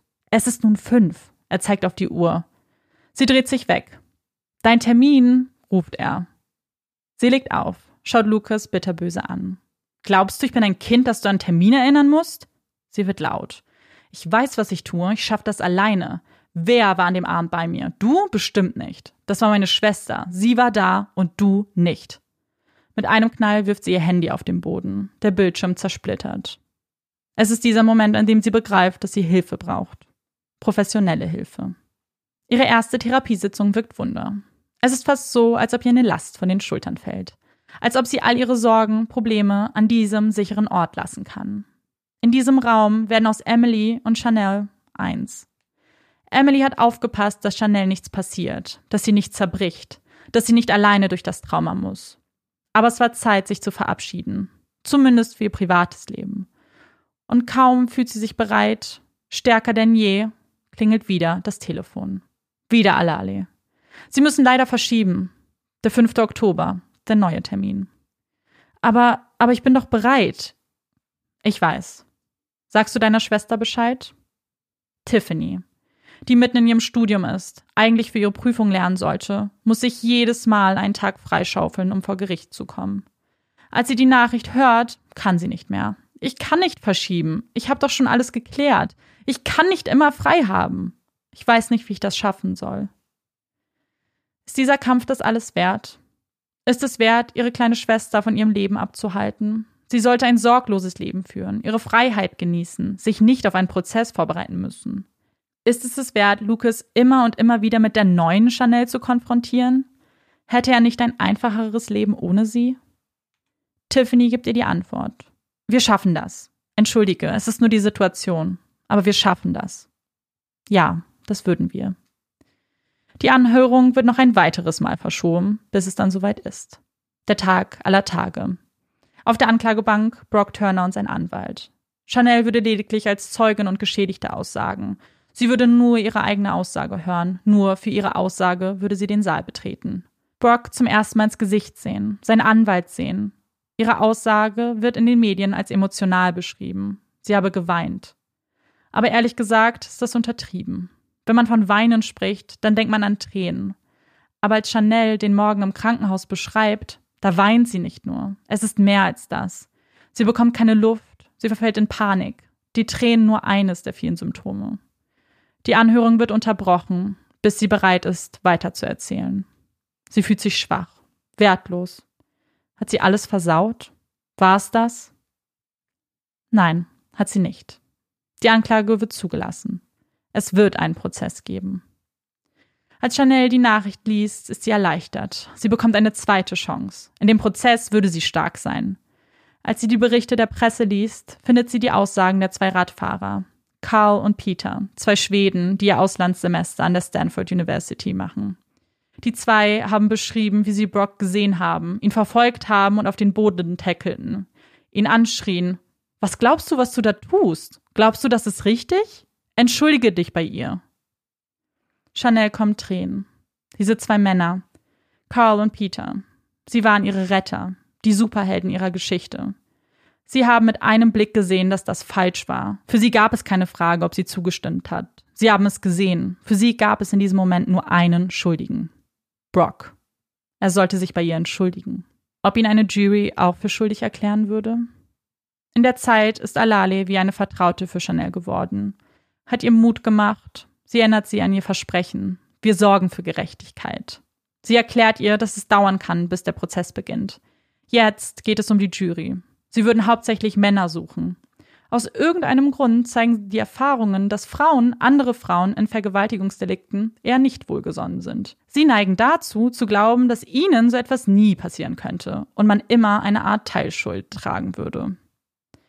Der Prozess würde am 14. März 2016 beginnen. Monate, in denen Chanel nicht schlafen könnte, Angst hatte vor einer Rache von Brock. Die Wohnung putzte, kochte, in einer Comedy-Show auftrat, nur um sich nicht mit dem bevorstehenden Prozess zu beschäftigen bis es soweit war. Die Jury ausgesucht, die Zeugen und Experten geladen. Erst Lucas, dann Tiffany. Sie alle sagten aus. Bis alle Augen auf Chanel gerichtet waren. Zwölf Juroren, 24 Augen. Nur auf sie gerichtet. Wie schon in der Anhörung berichtet Chanel von dem Abend, der Party, dem Morgen im Krankenhaus. Und wieder kommen ihr die Tränen. Nein, du darfst es nicht wieder versauen. Sie erzählt von ihrer Angst, von ihrem Leben oder von dem, was noch übrig geblieben ist. Alale zeigt der Jury Bilder von Chanel. Den Bildern, die am Tatort gemacht wurden. Chanel hatte sie selbst nicht gesehen. Nur das Bild, das sie sich selbst in ihrer Vorstellung gemalt hatte, nachdem sie den Bericht gelesen hat. Aber hier, dieses Foto, es war grauenvoll. Brocks Anwalt hatte Chanel bereits bei der Anhörung kennengelernt. Sie hatte damals nicht verstanden, ob er gut oder böse war. Damals hatte er nur wirre Fragen gestellt. Hunderte von Fragen, die sie eigentlich bereits beantwortet hatte. Dieses Mal lauschte er ihrer Berichterstattung nur so lange, bis ihm etwas nicht gefällt. Bei jedem zweiten Satz fallen die Worte Objection. Als sie berichtet, dass sie zunächst nicht auf Toilette durfte, wieder Objection, Personal Information. Natürlich sind das persönliche Informationen. Es sind ja ihre Informationen, ihre Geschichte, ihre Details. Oder? Vielleicht auch nicht. Denn die Aufgabe dieses Anwalts war es, die Geschichte so zu erzählen, dass Brock in einem guten Licht dasteht. Sie kann sich doch gar nicht erinnern. Wie kann sie sich sicher sein, dass sie nichts von ihm wollte? Ganz einfach. Keine Frau will gerne auf dem kalten, erdigen Boden gefingert werden. Niemand. Ich wollte nichts von ihm. Ich will nichts von ihm. Der Fragenkatalog nimmt kein Ende. War dein Handy auf laut gestellt? Nein, antwortet Chanel. Immer wenn ich Fotos mache, mache ich es auf stumm, weil mir der Klicklaut nicht gefällt. Aber wie kannst du dir da sicher sein? Ich mache das immer so. Hm, aber hier, bei deinem ersten Verhör hast du doch gesagt, ich glaube, es war laut. Ich mache es auf stumm, wenn ich Fotos mache, aber ich bin mir nicht sicher. Es kann laut gewesen sein. Mist, hat sie es versaut? Sie erinnert sich nicht mehr an diese Aussage. Hatte sie das so gesagt? Glaubt ihr nun niemand mehr? Alale schreitet ein. Entschuldigen Sie, Euer Ehren. Es scheint fast so, als ob der Herr Anwalt das Zitat nicht zu Ende lesen wollte. Sie sagte, es kann laut gewesen sein oder auch stumm. Ich bin mir nicht sicher. Chanel schenkt ihr ein Lächeln. Danke.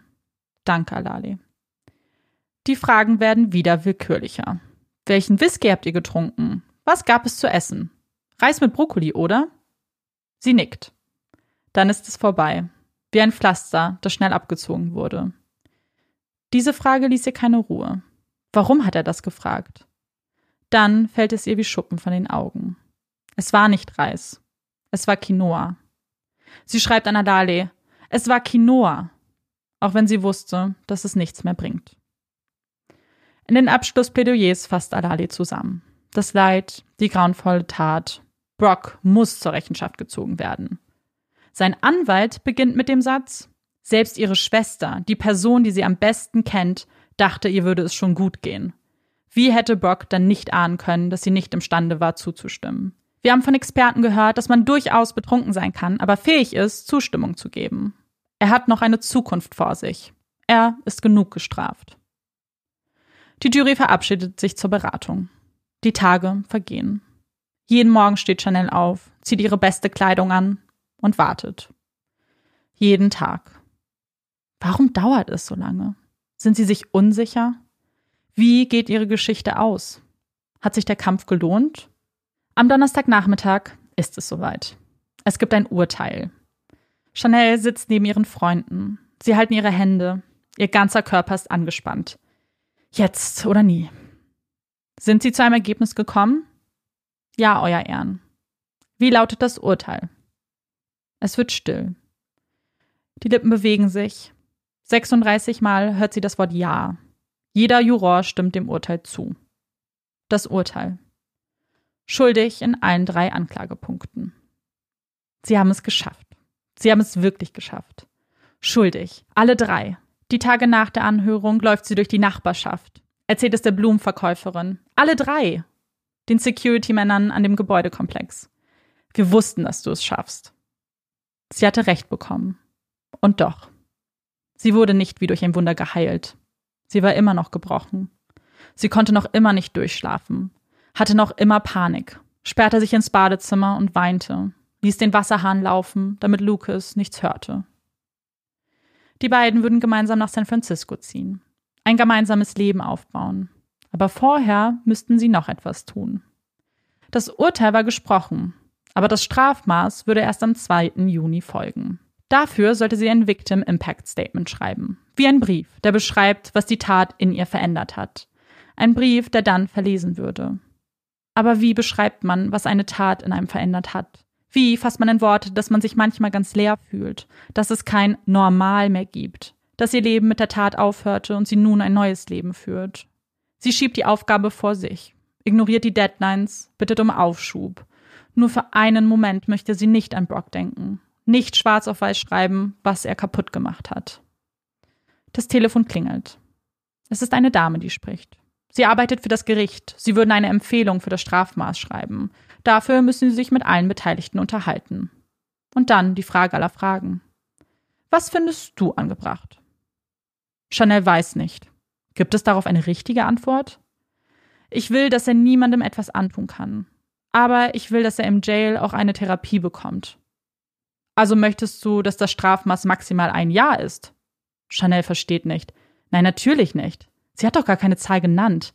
Naja, Jail geht nur bis maximal ein Jahr. Danach spricht man von Prison. Wie hätte sie das wissen sollen? Woher? Sie hätte es nicht wissen können. Und eigentlich war es wohl auch egal, was sie gesagt hat oder hätte. Sie hatten sich eine Meinung gebildet. Die Empfehlung zitiert Chanel, sagt, sie wolle nicht, dass er ins Gefängnis kommt. Er solle Hilfe bekommen. Sie plädieren für das Minimum.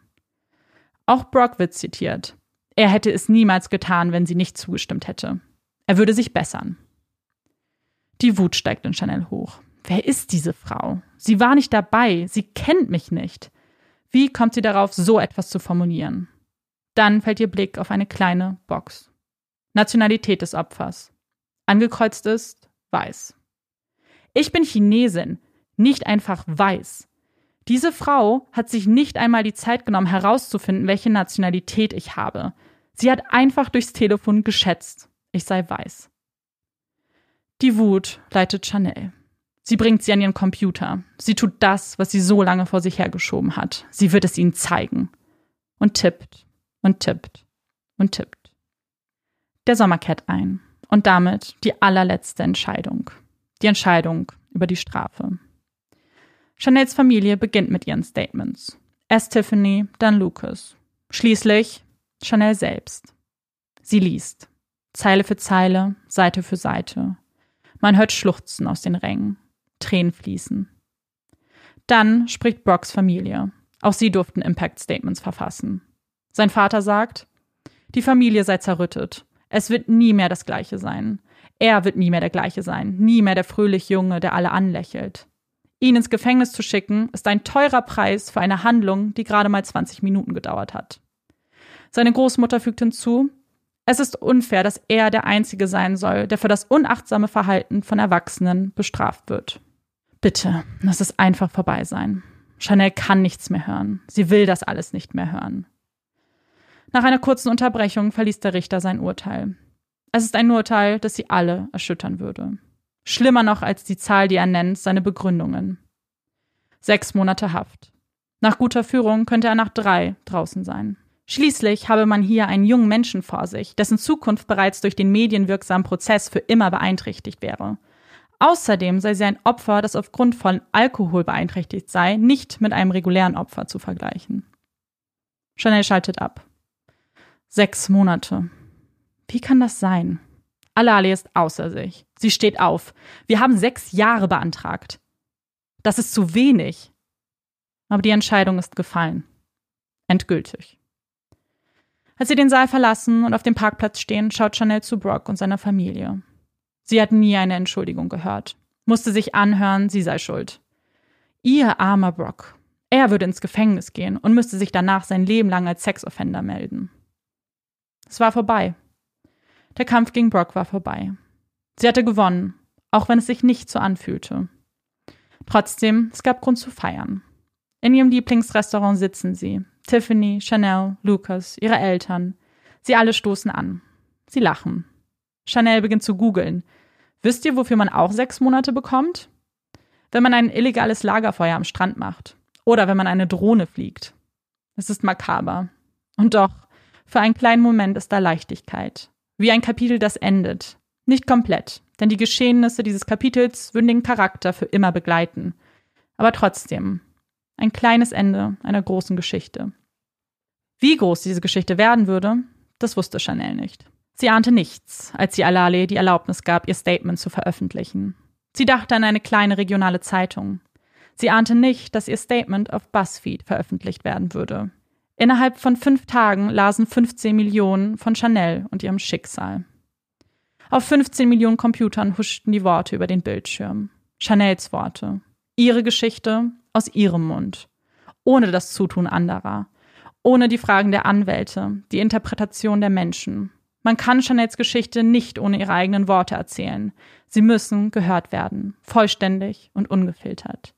Ihre Geschichte muss ihre Geschichte bleiben. Und diese kann nicht erzählt werden ohne das Statement, das so viele Menschen berührt hat. Euer Ehren, mit Ihrer Erlaubnis möchte ich mich in meiner Stellungnahme größtenteils an den Angeklagten persönlich wenden.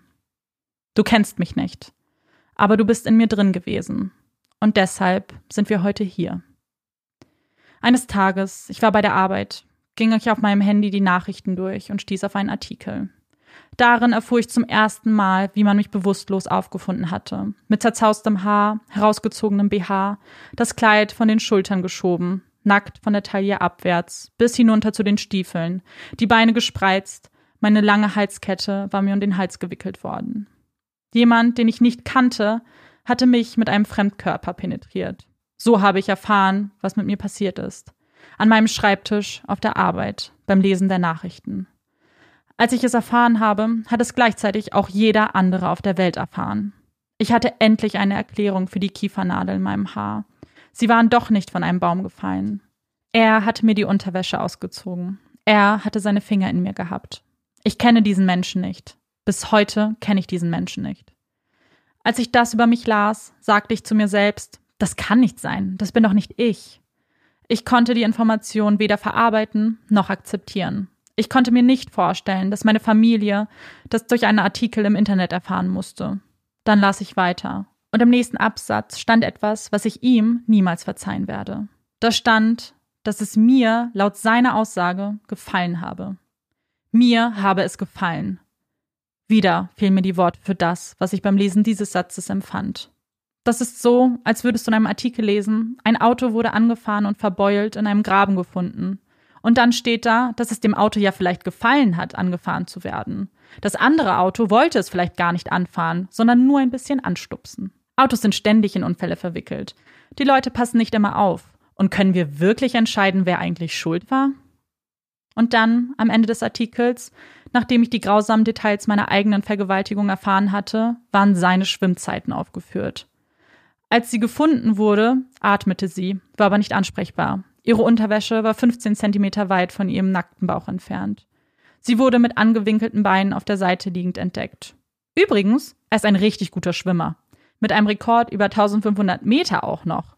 Wo wir schon dabei sind, ich kann auch gut kochen, schreibt das ans Ende, wo immer die Hobbys stehen, als Ausgleich für all die widerlichen Dinge, die passiert sind. An dem Abend, nachdem der Artikel erschienen war, erzählte ich meinen Eltern, dass ich vergewaltigt worden war dass sie die Artikel darüber nicht lesen sollten, weil sie sich sonst zu sehr aufregen würden. Ich versicherte ihnen, dass es mir gut geht, Seht her, ich bin da und es geht mir gut. Aber mitten im Gespräch musste mich meine Mutter halten, weil ich nicht mehr stehen konnte. An dem Abend, nachdem es passiert war, sagte er aus, er kenne meinen Namen nicht und könne mich im Fall einer Gegenüberstellung nicht identifizieren. Er erwähnte kein Gespräch zwischen uns, kein Wort, das wir miteinander gesprochen hatten, nur dass wir getanzt und uns geküsst hätten. Tanzen ist ein dehnbarer Begriff. Haben wir mit den Fingern geschnippt und uns um die eigene Achse gedreht? Oder haben wir unsere Körper in einem überfüllten Raum aneinandergerieben? Ich frage mich, was mit Küssen gemeint war. Haben wir nur unsere verschwitzten Gesichter aneinander gedrückt? Als der ermittelnde Kommissar ihn fragte, ob er vorgehabt habe, mich auf sein Zimmer mitzunehmen, sagte er nein. Auf die Frage, wie wir überhaupt hinter den Müllcontainer gekommen wären, sagte er, er wisse es nicht. Er räumte ein, dass es auf der Party andere Mädchen gab, die ihr geküsst habt. Unter anderem meine Schwester, die ihn aber wegstieß. Er gab zu, dass er ein Mädchen abschleppen wollte. Ich war die verwundete Antilope in der Herde, völlig allein und verletzlich, körperlich nicht in der Lage, mich zur Wehr zu setzen, und er wählte mich. Manchmal denke ich, wenn ich nicht auf die Party gegangen wäre, dann wäre das nicht passiert. Aber dann wird mir klar, dass es trotzdem passiert wäre. Nur wäre es einer anderen Frau passiert. Aus deiner Sicht lagen vier Jahre vor dir, mit verfügbaren, betrunkenen Mädchen auf Studentenpartys. Und wenn du schon anfängst, dann ist es richtig, dass es für dich vorbei ist. An dem Abend, nachdem es passiert war, sagte er aus, er habe angenommen, es würde mir gefallen. Denn ich hätte ihm den Rücken gerieben. Den Rücken gerieben. Keine Rede davon, dass ich zugestimmt hätte. Keine Rede davon, ob wir überhaupt miteinander gesprochen hatten. Aber einmal über den Rücken gerieben. Wieder erfuhr ich aus den Nachrichten, dass mein Po und meine Vagina völlig entblößt gewesen waren, dass meine Brüste begrapscht worden waren, dass jemand seine Finger in mich gesteckt hat, zusammen mit Dreck und Kiefernadeln, dass meine nackte Haut und mein Kopf hinter einem Müllcontainer über den Boden schrappten, während ein erregter Erstsemestler meinen halbnackten, bewusstlosen Körper vögelte. Aber ich kann mich nicht daran erinnern. Wie soll ich also beweisen, dass es mir nicht gefallen hat? Ich dachte, nie im Leben wird das vor Gericht gehen. Es gab Zeugen, es war Dreck in meinem Körper. Er wollte abhauen, aber er wurde gefasst. Es wird in einem Vergleich enden. Er zahlt, entschuldigt sich offiziell bei mir und wir beide gehen unsere Wege. Stattdessen erfuhr ich, dass er einen bekannten Anwalt, Sachverständigen und Privatdetektiv beauftragte. Sie sollten in meinem Privatleben nach Dingen schnüffeln, um sie gegen mich zu verwenden. Sie sollten meine Geschichte auf Unstimmigkeiten überprüfen, um die Aussagen von mir und meiner Schwester zu entkräftigen und zu beweisen, dass die sexuelle Gewalttat im Grunde genommen ein Missverständnis war. Mir wurde klar, dass er alles unternehmen würde, um die Welt davon zu überzeugen, dass er einfach nur verwirrt gewesen war. Man hat mir gesagt, ich sei sexuell angegriffen worden. Gleichzeitig wurde mir gesagt, ich könnte genau genommen gar nicht beweisen, dass es gegen meinen Willen geschehen war. Eben weil ich mich an nichts erinnerte. Und das hat meine Selbstwahrnehmung verzerrt, hat mich beschädigt und hat mich beinahe gebrochen. Nichts ist so schlimm wie die Verwirrung, die ich empfand, als man mir sagte, ich sei dreist an einem öffentlichen Ort angegriffen und fast vergewaltigt worden. Aber tja, wir wissen noch nicht, ob es überhaupt als sexueller Angriff gewertet werden kann. Ich musste ein ganzes Jahr kämpfen, um klarzustellen, dass an dieser Situation etwas grundsätzlich verkehrt war. Man hat mir geraten, ich solle mich für alle Fälle darauf einstellen, dass wir nicht gewinnen. Und ich sagte, darauf kann ich mich nicht einstellen. Er ist schuldig seit dem Augenblick, als ich aufgewacht bin. Niemand kann mir die Schmerzen ausreden, die er mir zugefügt hat. Am schlimmsten war, als man mich warnte, er weiß jetzt, dass du dich nicht erinnern kannst. Ab jetzt schreibt er das Drehbuch. Er kann sagen, was er will, und niemand kann seine Aussagen anfechten.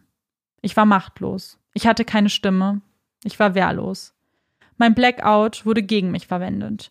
Meine Aussagen waren nicht überzeugend, sie waren unvollständig, und mir wurde eingeredet, ich hätte vielleicht nicht genügend Argumente, um hier zu gewinnen. Sein Anwalt erinnerte die Geschworenen ständig daran, dass sie nur Brock Glauben schenken dürfen, weil ich mich ja nicht erinnern könnte. Diese Hilflosigkeit war traumatisierend. Ich hätte Zeit gebraucht, um die sexuelle Gewalttat zu verarbeiten. Stattdessen versuchte ich ständig, mich an die grauenhaften Einzelheiten dieses Abends zu erinnern. Ich musste mich auf die Fragen des Anwalts vorbereiten, die übergriffig und aggressiv waren und darauf angelegt, mich von meiner Aussage abzubringen, um meine Schwester und mich in Widersprüche zu verstricken. Der Anwalt stellte die Fragen auf eine manipulierende Art und Weise. So fragte er nicht, haben Sie irgendwelche Schürfwunden bemerkt? sondern er fragte, Sie haben keine Schürfwunden bemerkt, oder? Das war seine Strategie. als könnte er mir mit seinen Tricks mein Selbstwertgefühl rauben. Die Tat war offensichtlich ein sexueller Angriff gewesen. Doch nun war ich es, die vor Gericht solche Fragen beantworten musste. Wie alt sind Sie? Wie viel wiegen Sie? Was haben Sie an jedem Tag gegessen? Und was haben Sie abends gegessen? Wer hat das Abendessen zubereitet? Haben Sie zum Abendessen etwas getrunken? Nein? Nicht einmal Wasser? Wann haben Sie den Alkohol getrunken? Wie viel haben Sie getrunken? Aus was für einem Gefäß haben Sie getrunken? Wer hat Ihnen das Getränk gegeben? Wie viel trinken Sie normalerweise? Wer hat Sie zu der Party gefahren? Um welche Uhrzeit? Aber wo genau sind Sie ausgestiegen? Welche Kleidung haben Sie angehabt? Und so weiter. Man bombardierte mich mit engstirnigen, zugespitzten Fragen, nahm mein Privatleben und mein Liebesleben auseinander, meine Vergangenheit, mein Familienleben. Jede Menge alberner Fragen, ein Haufen von trivialen Einzelheiten, nur um eine Entschuldigung zu finden für diesen Typen, der mich halbnackt ausgezogen hatte, ohne mich überhaupt nach meinem Namen zu fragen. Nach der körperlichen Gewalt wurde mir Gewalt angetan mit diesen Fragen, die darauf abzielten, mich anzugreifen, nur damit der Anwalt sagen konnte, seht her, Ihre Angaben widersprechen sich. Sie ist nicht ganz bei Sinn, quasi eine Alkoholikerin. Wahrscheinlich wollte sie mit einem Kerl rummachen. Er ist ziemlich ästhetisch gebaut, oder? Und sie waren beide betrunken. Aber egal. Und die ganzen Sachen im Krankenhaus, woran sie sich erinnert, das war später. Warum soll man das berücksichtigen? Für Brock steht hier eine Menge auf dem Spiel. Er hat es im Moment wirklich schwer. Dann kam der Zeitpunkt, wo er aussagen sollte. Und ich erlebte am eigenen Leib, was es bedeutete, ein zweites Mal zum Opfer zu werden. Ich möchte daran erinnern, dass er am Abend, als es passiert war, ausgesagt hatte, er habe nie vorgehabt, mich mit auf sein Zimmer zu nehmen. Er hatte ausgesagt, er wisse nicht, wie wir hinter dem Müllcontainer gelangt wären. Er sei aufgestanden und gegangen, weil ihm nicht gut war, als er plötzlich gejagt und angegriffen wurde. Dass ich mich an nichts erinnern konnte, erfuhr er erst viel später. Ein Jahr später klang das alles ganz anders, wie man es mir prophezeit hatte. Brock kam nun mit einer seltsamen neuen Geschichte an. Die klang wie ein schlecht geschriebener Jugendroman, mit Küssen, Tanzen, Händchen halten und einem verliebten Stolpern, bei dem man im Überschwang der Gefühle zu Boden geht. Doch das Wichtigste an seiner neuen Geschichte war, dass alles plötzlich im gegenseitigen Einvernehmen stattgefunden hat. Ein Jahr nach dem Vorfall fiel es ihm ein. Ach, sie hat übrigens Ja gesagt zu allem. Er hat mich gefragt, ob ich tanzen will, und ich habe anscheinend Ja gesagt. Er hat mich gefragt, ob ich mit auf sein Zimmer gehen möchte, und ich habe Ja gesagt. Dann hat er mich gefragt, ob er mich fingern dürfte, und wieder sagte ich Ja. Die meisten Typen fragen nicht, darf ich dich fingern? Normalerweise entwickelt Sex sich natürlich und einvernehmlich, ohne ein solches Frage-Antwort-Spiel. Aber anscheinend erteilte ich meine volle Erlaubnis, und damit ist er von jedem Vorwurf befreit. Doch selbst in seiner Geschichte habe ich insgesamt nur drei Worte gesprochen. Ja, ja und ja. Bevor er mich halbnackt auf dem Boden hatte, ein Tipp für die Zukunft. Wenn du nicht genau weißt, ob ein Mädchen seine Zustimmung geben kann, dann überzeuge dich, ob sie noch einen ganzen Satz sagen kann. Nicht einmal das hast du getan. Nur einen zusammenhängenden Satz. Was ist daran verwirrend? Das ist gesunder Menschenverstand. Eine Frage des Anstands. Ihm zufolge lagen wir nur auf dem Boden, weil ich hingefallen war. Kleine Anmerkung. Wenn ein Mädchen hinfällt, dann hilf ihr, wieder aufzustehen. Wenn sie so betrunken ist, dass sie nicht mehr laufen kann und hinfällt, dann leg dich nicht auf sie, reib dich nicht an ihr, ziehe nicht die Unterwäsche aus und führe deine Hand nicht in ihre Vagina ein. Wenn ein Mädchen stürzt, dann hilf ihr hoch. Wenn sie über ihrem Kleid eine Strickjacke trägt, dann zieh sie ihr nicht aus, um ihre Brüste anzufassen. Vielleicht ist dir kalt, vielleicht hat sie deshalb die Strickjacke übergezogen. Die Geschichte geht weiter. Als nächstes kamen zwei Schweden auf Fahrrädern vorbei, sprachen dich an und du bist weggerannt. Als sie dich stoppten, zu Fall brachten, wieso hast du da nicht gesagt, hört auf, alles ist in Ordnung, fragt sie doch, sie ist dort drüben, sie kann es euch selbst sagen. Ich meine, du hattest mich doch gerade selbst nach meiner Zustimmung gefragt. Oder? Ich war doch wach. Richtig? Später traf die Polizei ein und wollte den bösen Schweden befragen, der dich angegriffen hatte. Der Zeuge weinte so stark, dass er nicht sprechen konnte, wegen dem, was er hatte mit ansehen müssen. Dein Anwalt betont immer wieder, nun, wir wissen nicht, wann genau sie ohnmächtig wurde. Und du hast recht. Vielleicht haben meine Augenlider noch geflattert und ich war nicht völlig weggetreten. Aber darum ging es auch nie. Ich war zu betrunken, um Englisch zu sprechen. Ich war zu betrunken, um meine Zustimmung zu geben, lange bevor ich hingefallen bin. Brock behauptete, zu keinem Zeitpunkt konnte ich erkennen, dass sie nicht ansprechbar war. Wenn ich zu irgendeinem Zeitpunkt gedacht hätte, dass sie nicht ansprechbar ist, hätte ich unverzüglich aufgehört. Und das ist der entscheidende Punkt. Wenn du erst dann aufhören wolltest, wenn ich nicht mehr reagiere, dann hast du es immer noch nicht verstanden. Aber du hast noch nicht einmal aufgehört, als ich bereits bewusstlos war. Andere haben dich zum Aufhören gebracht. Zwei Jungs auf Fahrrädern ist aufgefallen, dass ich mich im Dunkeln nicht bewege, und sie haben eingegriffen. Wie konntest du das nicht mitkriegen, wo du doch auf mir drauf warst?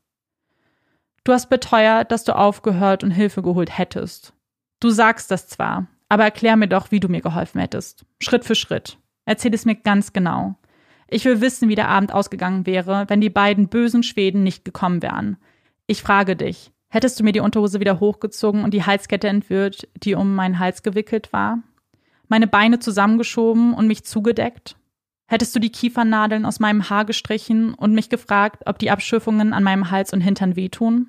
Hättest du einen Freund geholt und ihn gebeten, hilf mir mal, sie irgendwo hinzubringen, wo es warm und bequem ist?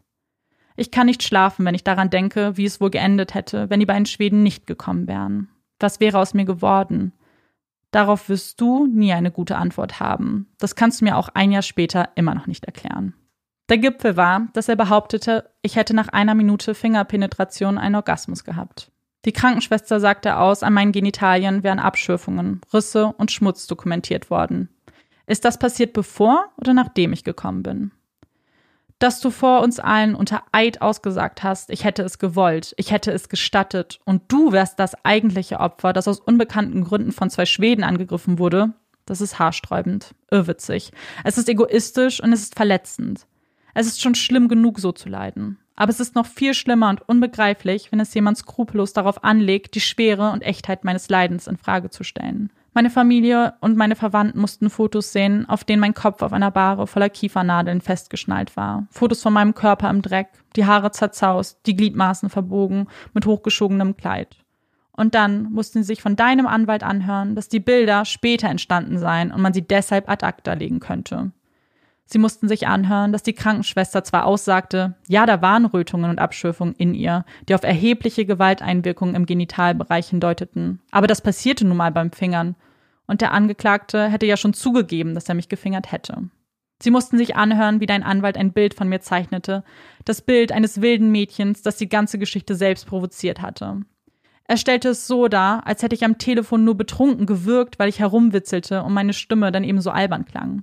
Und er betonte, ich hätte in der Sprachnachricht gesagt, ich wolle meinen Freund belohnen, und wir wissen ja alle, was ich damit gemeint hätte. Ich kann dir versichern, dass mein Belohnungssystem nicht übertragbar ist, schon gar nicht auf irgendeinen Unbekannten, der sich an mich ranmacht. Er hat mir und meiner Familie während des Prozesses Schaden zugefügt, der nie wieder gut zu machen ist. Wir haben still dagesessen und ihm bei seiner Darstellung der Ereignisse jenes Abends zugehört. Doch am Ende konnten seine haltlosen Behauptungen und die verdrehte Logik seines Anwalts niemanden täuschen. Die Wahrheit hat gesiegt. Die Wahrheit hat für mich selbst gesprochen. Du bist schuldig. Zwölf Geschworene haben sich dreier schwerer Verbrechen zweifelsfrei für schuldig befunden. Das sind dreimal zwölf Ja-Stimmen. 36 Stimmen haben deine Schuld einstimmig und hundertprozentig bestätigt. Und ich dachte, dass es endlich vorbei ist, dass er endlich die Verantwortung übernimmt für das, was er getan hat, sich aufrichtig entschuldigt und wir gehen unserer Wege und der Heilungsprozess beginnt. Dann habe ich deine Stellungnahme gelesen. Falls du hoffst, dass ich vor Wut fast platze, kann ich dir sagen, ja, ich bin kurz davor. Du hast es fast geschafft. Das hier ist nicht die übliche Abschleppgeschichte mit viel Alkohol und ein paar unüberdachten Entscheidungen. Sexuelle Gewalt ist kein Unfall. Das hast du offenbar immer noch nicht kapiert. Du klingst irgendwie immer noch verwirrt. Ich werde nur Teile der Erklärung des Angeklagten vorlesen und mich dazu äußern. Du sagst, weil ich betrunken war, war ich nicht mehr in der Lage, richtige Entscheidungen zu treffen. Genauso wenig wie sie. Alkohol ist keine Entschuldigung. Aber spielte Alkohol eine Rolle? Ja, das tat er. Doch es war nicht der Alkohol, der mich auszog und fingerte, der meinen Kopf über den Boden schleifte, während ich fast nackt war. Ich gebe zu, dass ich einen Fehler gemacht habe und zu viel getrunken hatte. Aber das ist keine Straftat. Jeder hier im Gerichtssaal hat schon einmal zu viel getrunken und es später bereut oder kennt Freunde oder Verwandte, denen das passiert ist. Doch übermäßiges Trinken ist nicht dasselbe wie sexuelle Gewalt. Wir waren beide betrunken, aber ich habe dir nicht die Hose und die Unterwäsche ausgezogen. Ich habe dich nicht unsittlich berührt. Ich bin nicht weggelaufen. Das ist der Unterschied. Du sagst, wenn ich sie kennenlernen wollte, hätte ich besser nach ihrer Telefonnummer gefragt, anstatt sie auf mein Zimmer einzuladen. Ich bin nicht wütend, weil du mich nicht nach meiner Nummer gefragt hast. Selbst wenn wir uns gekannt hätten, wollte ich nie in so einer Situation Sex haben. Mein Freund kennt mich gut. Aber wenn er mich auf dem Boden hinter einem Müllcontainer fingern wollte, würde ich ihm eine knallen. Kein Mädchen will in so einer Situation Sex haben. Niemand will das. Egal, ob du ihre Telefonnummer hast oder nicht. Du sagst, dummerweise hielt ich es für okay, das zu tun, was alle um mich herum auch taten, nämlich trinken. Ich habe einen Fehler gemacht.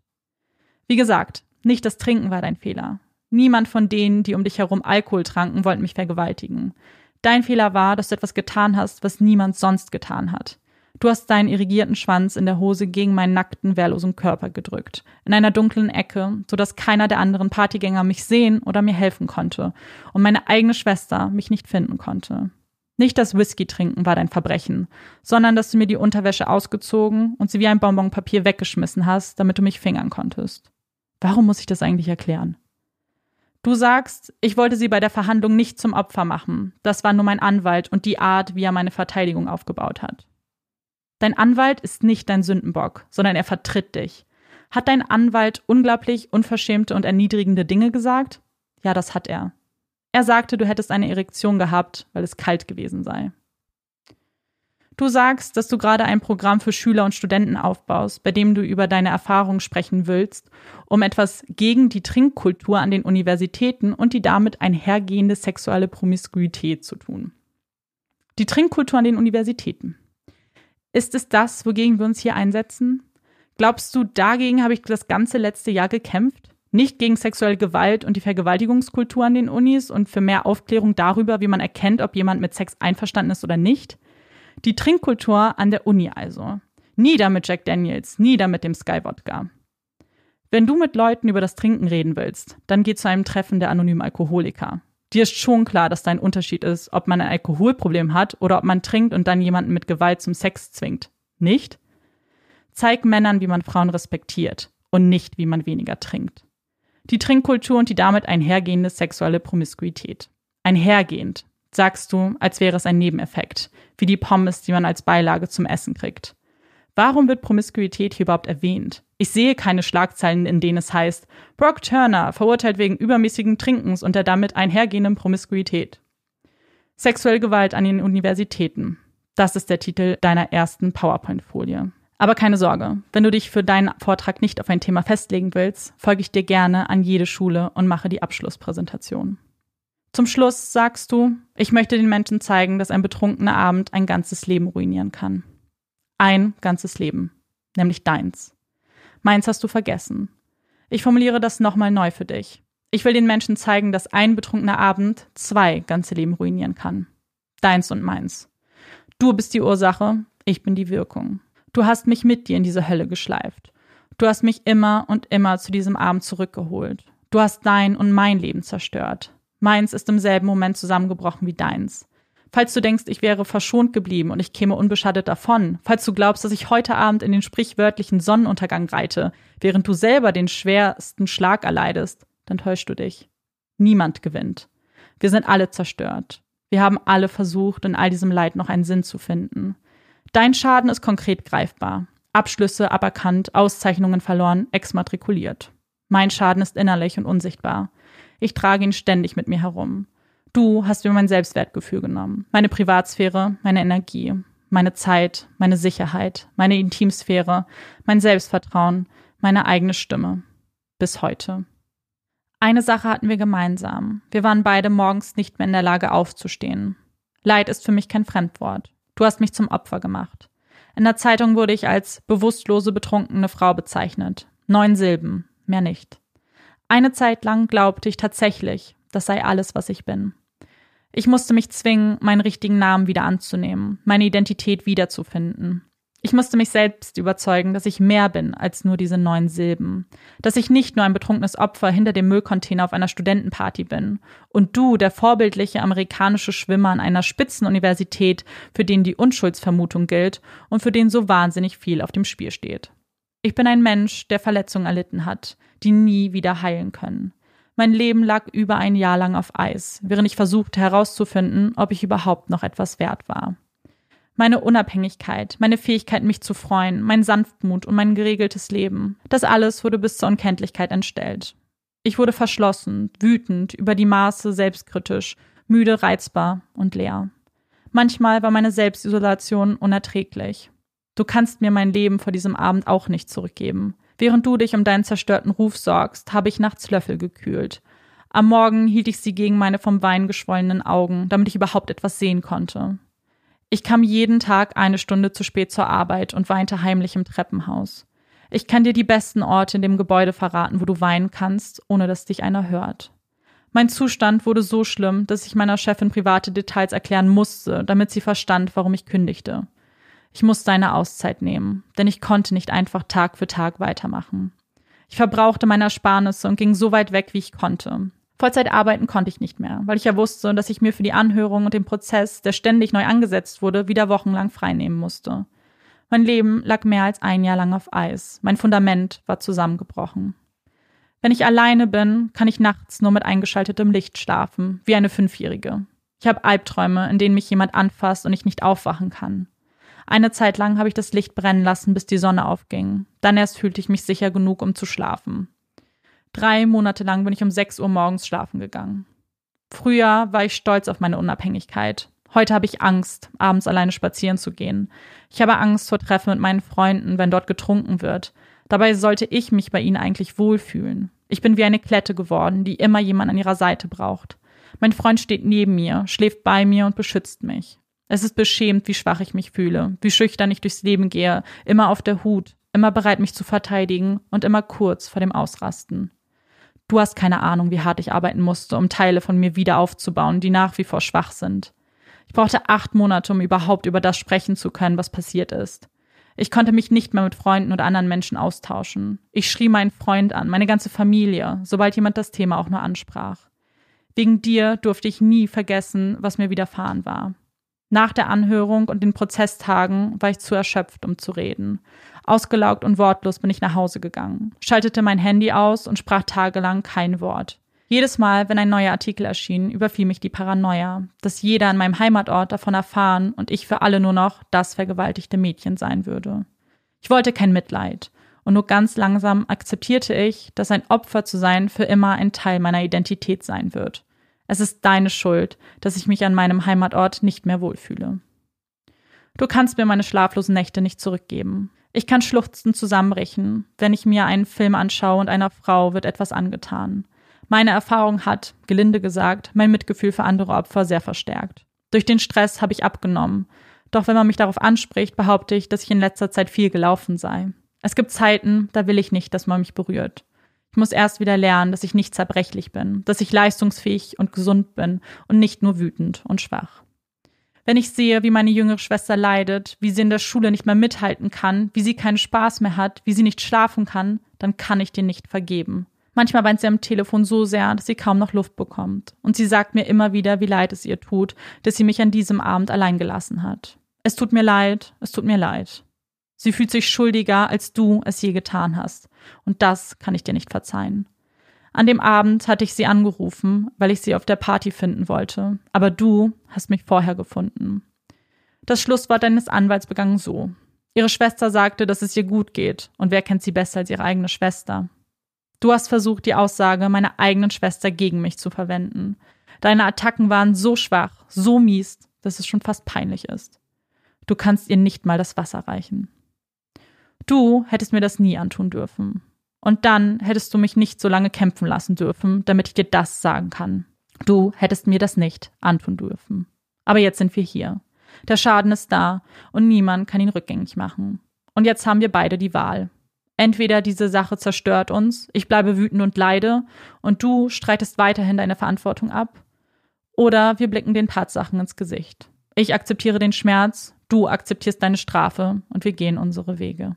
Dein Leben ist nicht vorbei. Du hast noch Jahrzehnte vor dir, um deine Biografie neu zu schreiben. Die Welt ist riesengroß, viel größer als Palo Alto und Stanford. Und du wirst darin einen Platz finden, wo du eine Aufgabe hast und glücklich bist. Ab jetzt darfst du nicht mehr mit den Schultern zucken und sagen, du seist verwirrt gewesen. Du darfst nicht mehr behaupten, du hättest die Warnsignale nicht gesehen. Du bist verurteilt worden, weil du mich vergewaltigt hast. Vorsätzlich, mit bösartiger Absicht. Und du gestehst nur, dass du betrunken warst. Erzähl mir nicht, wie traurig es ist, dass dein Leben auf den Kopf gestellt wurde, weil der Alkohol dich böse Dinge hat tun lassen. Du musst lernen, Verantwortung für dein Verhalten zu übernehmen. Und nun zum Urteil. Als ich den Bericht des Bewährungshelfers gelesen habe, konnte ich es nicht fassen. Erst packte mich die Wut, die dann bald einer tiefen Traurigkeit wich. Meine Aussagen wurden aus dem Zusammenhang gerissen und durch Kürzungen massiv verzerrt. Ich habe in diesem Prozess hart gekämpft und ich werde nicht zulassen, dass die Bedeutung des Urteils heruntergespielt wird von einem Bewährungshelfer, der meinen aktuellen Zustand und meine Wünsche beurteilen sollte und dies in einem 15-minütigen Gespräch tat, welches hauptsächlich darin bestand, meine Fragen zum Rechtssystem zu beantworten. Auch der Kontext ist wichtig. Brock hatte seine Erklärung noch nicht abgegeben und ich hatte seine Anmerkung nicht gelesen. Mein Leben steckt seit einem Jahr fest. Ein Jahr voller Schmerz, Ärger und Ungewissheit bis eine unparteiische Jury ihr Urteil fällte und bestätigte, dass mir ein Unrecht angetan wurde. Hätte Brock seine Schuld eingestanden, Reue gezeigt und frühzeitig einen Vergleich angeboten, hätte ich mich auch mit einer milderen Strafe zufrieden gegeben. Ich hätte seine Aufrichtigkeit respektiert und wäre dankbar gewesen, dass unser beider Leben weitergehen könnte. Stattdessen ist er das Risiko eines Prozesses eingegangen. Er zwang mich, den Schmerz noch einmal zu durchleben, als ein Anwalt wie zum hohen Details aus meinem Leben und Einzelheiten des sexuellen Angriffs in aller Öffentlichkeit brutal analysierte. Brock hat mich und meine Familie ein Jahr lang aus unerfindlichen Gründen und völlig unnötig leiden lassen. Er soll die Konsequenzen dafür tragen, dass er sein Verbrechen leugnete, meinen Schmerz nicht wahrhaben wollte und uns so lange auf Gerechtigkeit hat warten lassen. Ich habe dem Bewährungshelfer gesagt, dass es mir nicht darum geht, Brock im Gefängnis verrotten zu lassen. Ich habe ihm nicht gesagt, dass Brock es nicht verdient hatte, hinter Gittern zu kommen.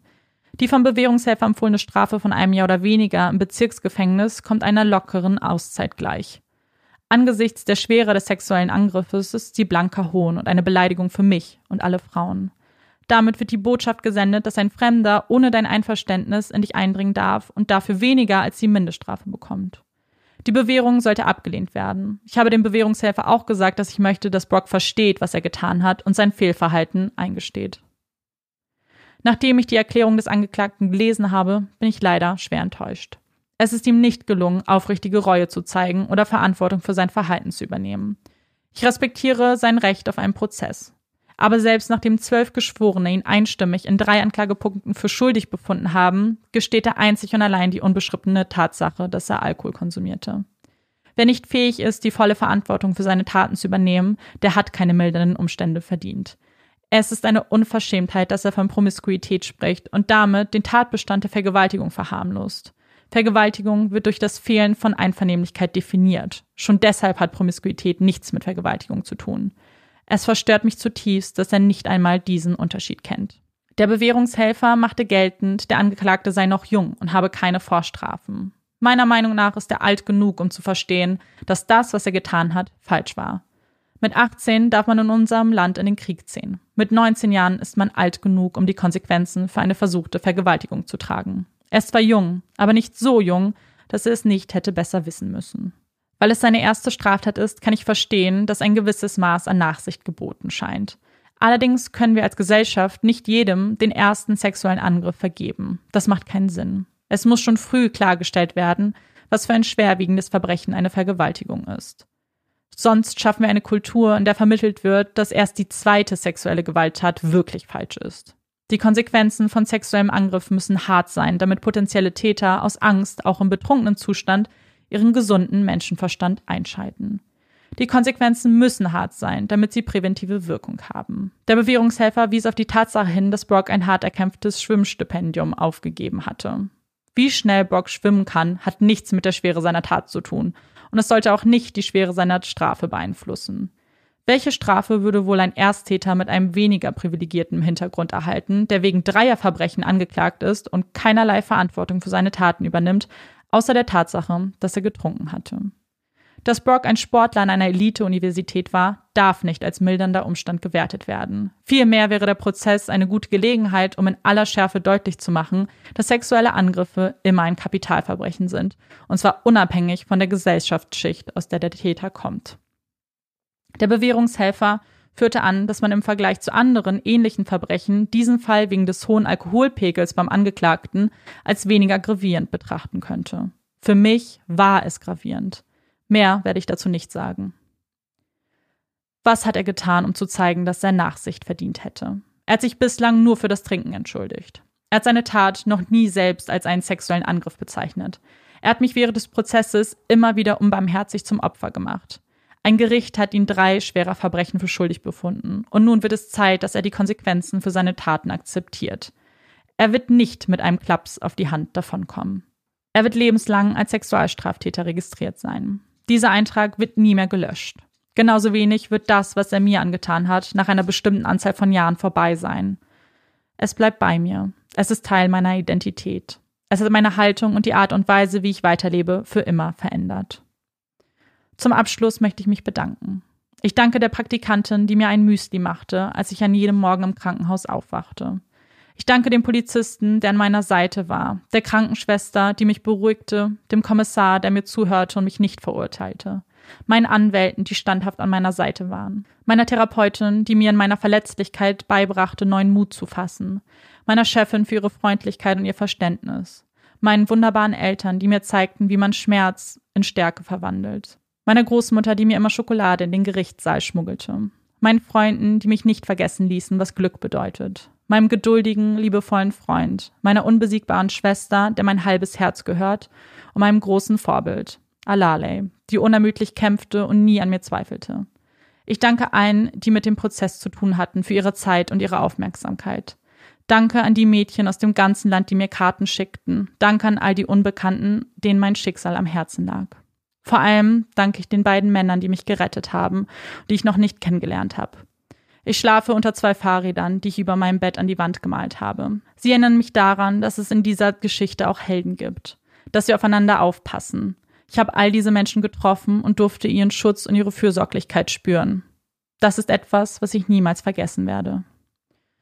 Und zu guter Letzt möchte ich mich an all die Mädchen da draußen wenden. Ich bin bei euch. Wenn ihr euch abends alleine fühlt, bin ich bei euch. Wenn Leute an euch zweifeln oder euch nicht ernst nehmen, bin ich bei euch. Ich habe jeden Tag für euch gekämpft. Deshalb hört niemals auf zu kämpfen, denn ich glaube an euch. Die Autorin En Lameau hat einmal geschrieben, Leuchttürme rennen auch nicht überall auf der Insel herum und suchen nach Booten, die sie retten können. Sie stehen nur da und senden ihr Licht aus. Ich kann nicht jedes Boot retten, aber ich hoffe, dass euch mit meinen Worten heute ein kleiner Lichtstrahl erreicht. Das Wissen, dass man euch nicht zum Schweigen bringen kann, dass Gerechtigkeit erreicht wurde, dass wir jeden Tag Fortschritte machen. Aber noch wichtiger ist das Wissen, dass ihr es wert seid, ohne jeden Zweifel. Ihr seid unberührbar, ihr seid schön, ihr sollt geachtet werden und respektiert, ohne Einschränkung. Jeden Tag und jede Minute. Ihr seid mächtig und das kann euch niemand nehmen. An die Mädchen auf der ganzen Welt, ich bin bei euch. Vielen Dank. Diese Worte haben sie gelesen, haben sich in ihr wiedererkannt die Mutter, die ihre Kinder ins Bett bringt und ihnen einen Kuss auf die Stirn gibt. Das Kind, das im Matheunterricht von der Nachbarin abschreibt. Die Frau, die sie an der Käsetheke bedient und ihnen einen schönen Tag wünscht. Jede dritte Frau hat schon mal Erfahrung mit sexuellem Missbrauch gemacht. Zu sehen, wie ein solcher Artikel weltweit bekannt wird, ist wie zu sehen, dass ihre eigene Geschichte geteilt wird. Die Geschichte von Emily Doe wird im Weißen Haus verlesen. Joe Biden antwortet in einem Brief. Ich sehe euch, steht dort. TV-Sender verlesen den gesamten Brief. Sie nehmen sich die Zeit, ihre Geschichte zu teilen. Chanel bekommt einen Brief nach dem anderen. Es sind ihre Stimmen, die Frauen, die gehört werden wollen. Die Kommentare, der Zuspruch, etwas, worauf sie immer gewartet hat. Da ist er. Und sie realisiert, ihr Kampf war das alles wert. Sie hat nicht nur für sich gekämpft und nicht darum gekämpft, dass er möglichst lange weggesperrt wird. Sie wollte, dass er für schuldig erklärt wird. Etwas, das viele Frauen nicht erleben und trotzdem, beflügelt von den Kommentaren, stellt sie fest, dass ihr Kampf noch nicht vorbei ist. Brock ist nur einer von vielen, die zur Rechenschaft gezogen werden müssen. Es geht um viel mehr. Es geht nicht um den einen Sportler. Es geht um all die Frauen, die nicht einmal einen Prozess bekommen. Chanel realisiert, ihr Fall ist nicht die Regel. Sie ist die glückliche Ausnahme. Die Ausnahme, bei der die Polizei gerufen wurde, bei der direkt Proben entnommen wurden, bei der es Zeugen gab.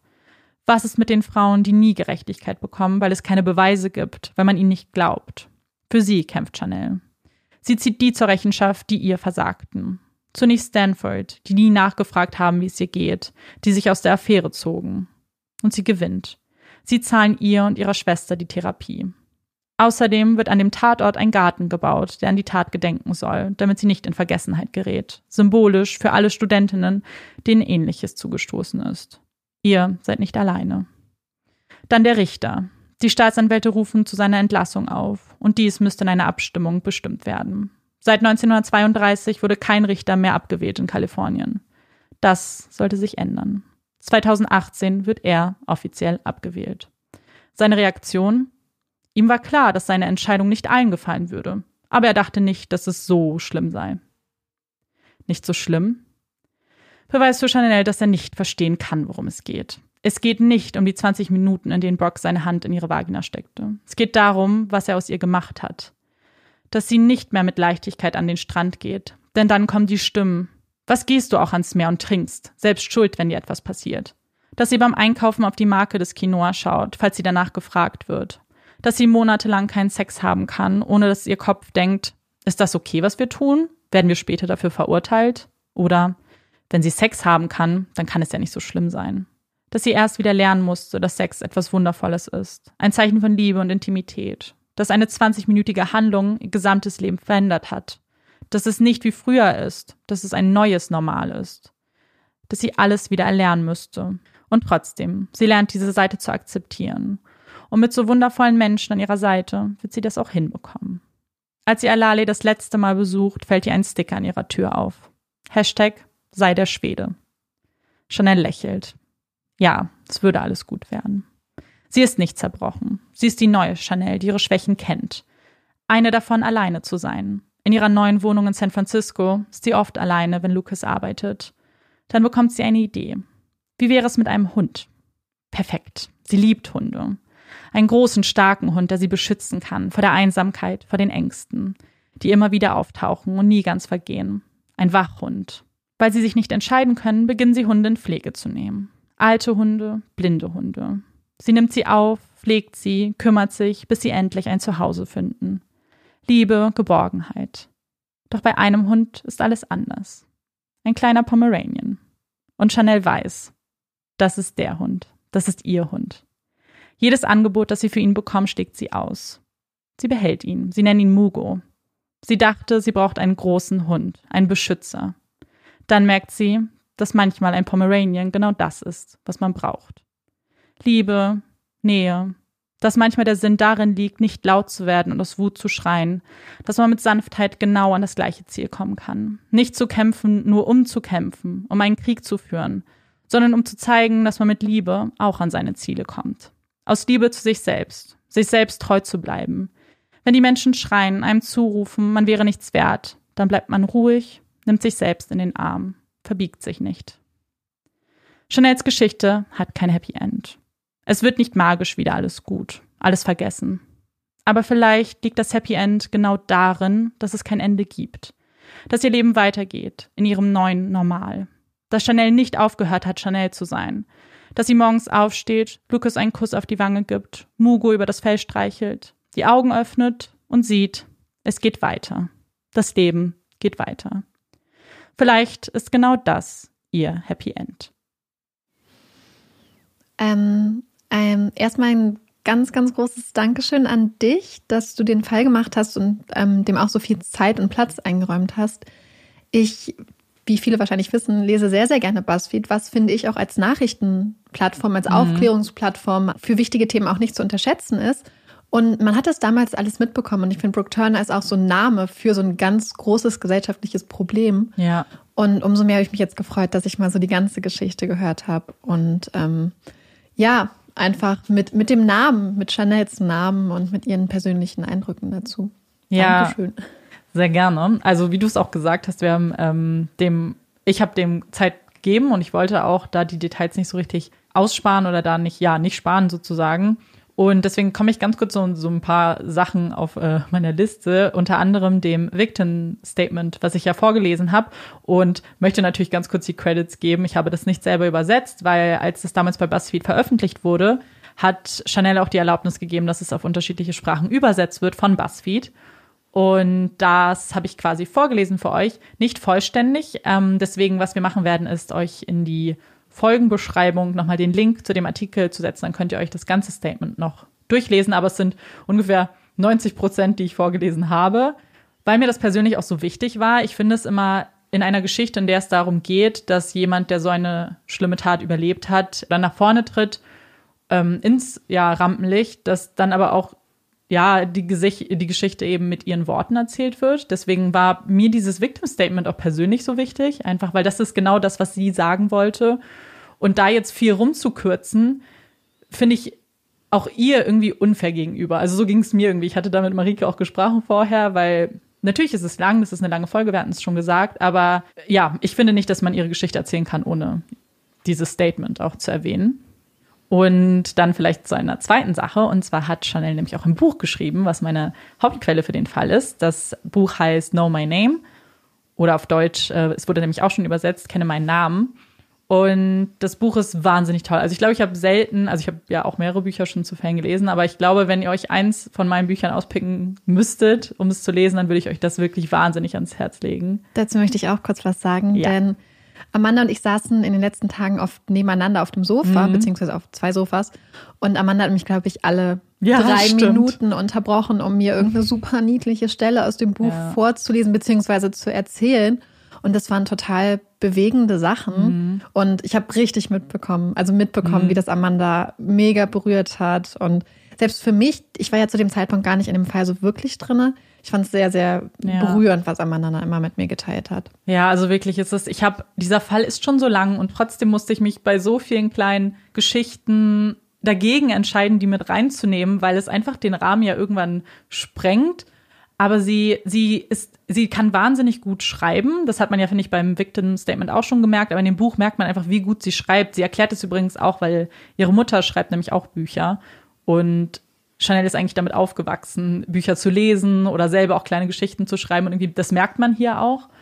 Und deswegen, sie spricht auch super viele sehr, sehr aktuelle Themen an. Also ich meine, das ganze Thema ist wahnsinnig aktuell. Sie spricht über die MeToo-Bewegung. Sie spricht dann auch zu dem Zeitpunkt, als Trump ins Office eingewählt wurde und wie sie, wie das für sie auch war, weil das ja auch gerade mit dem, jeder kennt die bekannten Videos, die dann geteilt wurden und wie grauenhaft das für sie war zu sehen, was für ein Mensch da gerade der mächtigste Mann ihres Landes ist.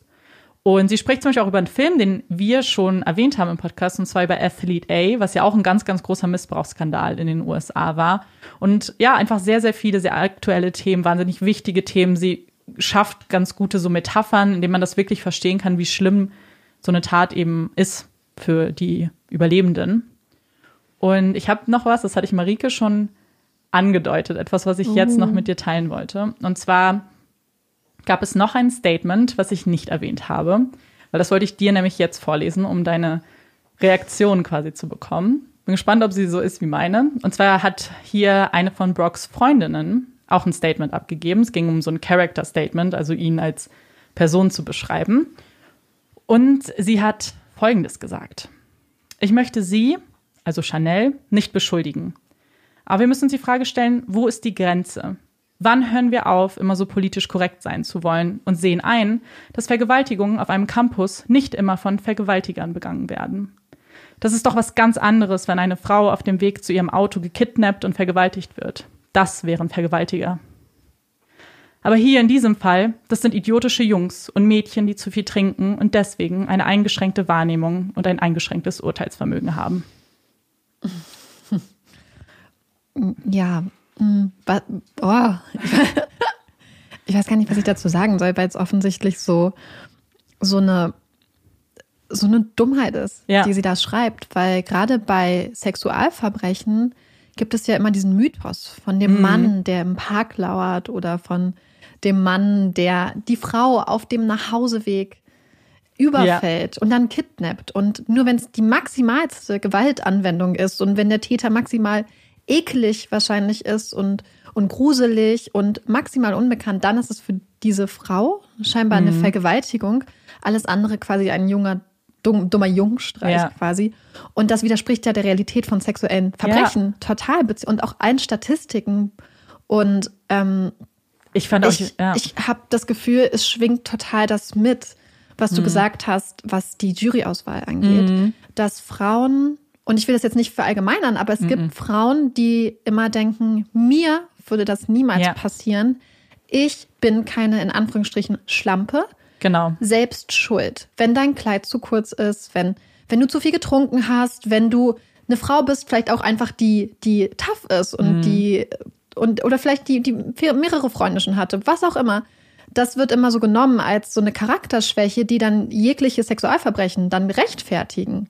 Und ja, ich hatte, ich war so, weil sie hat dieses kleine Zitat in ihrem Buch nämlich drin, also Chanel. Sie selbst sagt aber, sie hat dieser Person verziehen, weil diese Freundin auch sich offiziell entschuldigt hat und das Okay, auch gut. ihre Worte quasi wieder zurücknehmen wollte. Ja. Und aber ganz unabhängig davon, ich meine, natürlich ist es immer gut, einen Fehler einzusehen, aber dieses Denken ist, glaube ich, genau der, der, das ist der Problem. Kern. Genau, das ist der Kern dieses, dieses gesellschaftlichen Problems, anzufangen, Unterschiede zu machen zwischen Ja. jemandem, der, wie du sagst, diese gruselige Mann, der dich kidnappt, und einem Schüler, der ausnutzt, zum Beispiel, dass du zu viel getrunken hast oder was auch immer. Es ist ja völlig irrelevant. Völlig. Ja. Und das ist sowieso, also auch, du sprichst ja von gesellschaftlichen Unterschieden. Mhm. Das war so das Erste, was ich sowieso grundsätzlich, es gibt ja nicht nur den, den Brooke-Case jetzt, Ja. es gibt ja verschiedene Fälle, die ja eigentlich so ein bisschen symptomatisch sind ähm, und symbolhaft für die ganze Thematik in den USA. Fälle, wo reiche, weiße Sportler Ja. Sexualverbrechen oder auch andere Straftaten begehen. Mobbing, Hazing, Sachen, wo Menschen zu Schaden kommen, wo Menschen vielleicht unter Umständen auch zu Tode kommen und die dann mit einem Klaps auf die Finger da kommen, also da wegkommen, weil gesagt wird, na ja, sie haben ja noch ihr ganzes Leben vor sich, ihre Familie ist mit dem Ansehensverlust genug gestraft und dann habe ich mich die ganze Zeit gefragt, wenn Brooke ein junger schwarzer Mann Ja. gewesen wäre, der nicht aus dem reichen Elternhaus gekommen wäre, wenn er ein junger Mann mit Latino-Hintergrund gewesen wäre, dann wäre das kein Klaps auf die Finger gewesen. Das kann ich mir nicht vorstellen. Ich glaube, dass ein Richter, gerade so ein Richter, den, den wir in diesem Fall hatten, dass der wahrscheinlich gesagt hätte, ja, das steht für eine ganz, ganz tiefe Charakterschwäche oder irgendwas. Aber Ja. ich glaube, die Person hätte nicht gesagt, dass das ist, weil da auch dann wieder immer so rassistische Vorurteile wahrscheinlich mit reingespielt hätten, die dann zu einer stärkeren Bestrafung führen, weil auch ich meine, wir- lesen viel BuzzFeed, man kriegt ja mit, wofür Leute teilweise verurteilt werden oder auch nicht verurteilt werden. Ja. Und wenn man einfach sieht, dass Leute teilweise für kleine Sachen verurteilt werden zu ganz langen Haftstrafen für wegen Drogendelikten oder Eigentumsdelikten, Ja, genau. was auch soll man nicht machen, aber es ist einfach von, von Unheits Ja. also vom Unrechtsgehalt nicht vergleichbar mit einer Vergewaltigung. Zum Absolut. Beispiel. Und genau das passiert auch mit ihm ganz oft. Also ich hatte, wenn man Bilder von ihm googelt, er ist eigentlich das Paradebeispiel genau für diese Ungerechtigkeit. Es gibt ganz viele Bilder, wo zum Beispiel eine schwarze Mutter gezeigt wird, deren Straftat in Anführungszeichen ist, dass sie ihre Tochter in der Schule nicht in ihrem Distrikt angemeldet hat und hat die gleiche Strafe bekommen wie er, der einfach ein, ein, eine junge Frau vergewaltigt hat. Und das ist, und ich, ich weiß nicht, ich finde diesen Fall, deswegen wollte ich den auch machen, weil ich ihn so wahnsinnig erschreckend finde in dieser Entwicklung und zu sehen, wie viel Leid er angetan hat und dass er mit diesem Klaps davon kommt. Weil ich muss auch sagen, dieses Victim Statements zu hören, was der Richter gehört hat, bevor er seine Entscheidung getroffen hat. Wie sie in dem Victim Statement sagt, wir müssen hier ein Beispiel setzen. Wir müssen jungen Männern, die damit aufwachsen, mit diesem Locker Room Talk und sowas, dass, dass das nicht okay ist. Wir müssen zeigen, dass das geahndet wird, dass das bestraft wird und dann rückwirkend zu sehen, dass er sechs Monate bekommt und der nach drei auch freigelassen wurde dann tatsächlich. Also er war draußen, da hatte sie, ähm, da war sie halt gerade, ich glaube, umgezogen oder so nach San Francisco zu dem Zeitpunkt und er war schon wieder draußen. Ja, also das, aber von wegen, also jetzt, wo wir auch gerade noch über Doppelstandards geredet haben, beziehungsweise auch so eine Heuchlerei so ein bisschen, ist ja noch die eine Sache, die der Anwalt der Verteidigung gesagt hat. Und zwar auf der einen Seite wird gesagt, ähm, egal wie betrunken Chanel war, sie konnte zustimmen und konnte bewusst ihr Einverständnis geben, konnte zustimmen und konnte auch die Konsequenzen ihrer Aktion absehen. Ja. Wir wissen ja wahrscheinlich, dass sie das nicht mal gemacht hat. Selbst Ja. wenn sie so betrunken wäre. Dann haben sie gesagt, ja, aber egal wie betrunken sie ist, sie konnte das absehen und einschätzen. Ja. Auf der anderen Seite sagt der gleiche Mann, aber Brooke war halt ein bisschen betrunken. Der konnte ja gar nicht verstehen, Ja. was er macht. Okay, eine Person ist so betrunken, dass sie auf dem Boden liegt und nichts mehr mitbekommt. Mhm. Die Person ist fähig, Einverständnis zu geben. Ja, genau. und die das. andere Person ist angetrunken, aber kann noch Sachen machen, kann noch Ja. Kann Das noch reden. Und die Person ist aber nicht mehr fähig Ja, genau das die, ist die es, Konsequenzen ihrer Taten dann zu übersehen. Und das finde ich so schlimm, weil vor allem, was ich so beeindruckend fand und so toll auch, das ähm, sind die beiden Schweden, Peter und Karl, die du angesprochen hast, dass sie ja, ich meine, man muss sich vorstellen, wenn eine Szene so krass ist, dass Ja. sie einen vorbeikommenden, eigentlich unbeteiligten Mann, beziehungsweise zwei unbeteiligte Männer zu Tränen rühren Ja. und in so einen Anfall quasi bringen Ja. Dann und dass sie auch gleich überhaupt gar nicht denken, hey, was ist da passiert, sondern die Szene muss so eindeutig gewesen ja. sein, dass es einen der beiden äh, bis ins Mark erschüttert und die andere und die beiden auch dazu anhalten, ihn gleich als Täter einzuordnen. Ja. Das heißt, da war nichts zweideutig oder ja. unklar, weil man würde im Dunkeln niemandem erstmal, also man würde es vielleicht viele Natürlich. würden erstmal nachfragen. Ja. Das heißt, es muss so eindeutig gewesen sein. Ja, und das genau das, was sie halt gesagt haben, dass sie ihn eben getackelt haben und noch gesagt haben, was denkst du, was du da tust? Da, da gab es, wie du sagst, es gab keinen Filter. Sie mussten nicht erst irgendwie verarbeiten, was sie da gesehen haben. Für sie war das so klar. Und dass es dann diese Diskussion, also dieses Gespräch noch geben musste. Ja, das ist genau wie das Gespräch, du hast ja angesprochen, dass sie sich anhören musste, dass sie eigentlich nur Brooke der Vergewaltigung mhm. beschuldigt hätte, ja. weil sie ihren Freund betrogen hätte und es im Nachhinein bereut hatte, was auch so absurd ist, weil die Leute, die angefangen haben, die ganzen Ermittlungen mhm. loszutreten und überhaupt zu sagen, dass dann Verfahren ist, das war ja nicht sie, das genau. hat sie ja genau. nicht mitbekommen. Sie wusste ja ewig nicht, was passiert ist. Ja. Und dann zu sagen, es wäre von ihr ausgegangen als, als Schutzreaktion ja. für ihr eigenes Fehlverhalten, widerspricht ja auch einfach faktisch jeglicher Tatsache des Falls und dem kompletten zeitlichen ja. Ablauf und allen Umständen. Ja, genau. Das ist ja, sie, wie du sagst, die, dieser Missbrauchsvorwurf, der wurde ja von ihr nicht geäußert der war da und die und das hat ihr ja der Detective auch gesagt, die die werden ihn so oder so anklagen, ob du mhm. willst oder nicht. Natürlich ist es besser, wenn du mit aussagst, aber also es ist halt wirklich also ganz schlimm.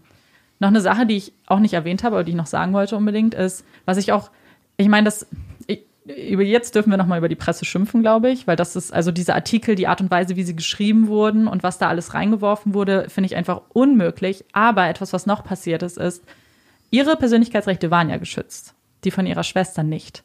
Der Name ihrer Schwester wurde, glaube ich, nach einigen Wochen schon direkt vollgedrückt, auch von Julia. Also die wurden direkt identifiziert und jeder wusste, und deswegen konnten sich einige irgendwann auch erschließen, dass es auf, dass es Chanel mhm. gewesen sein könnte.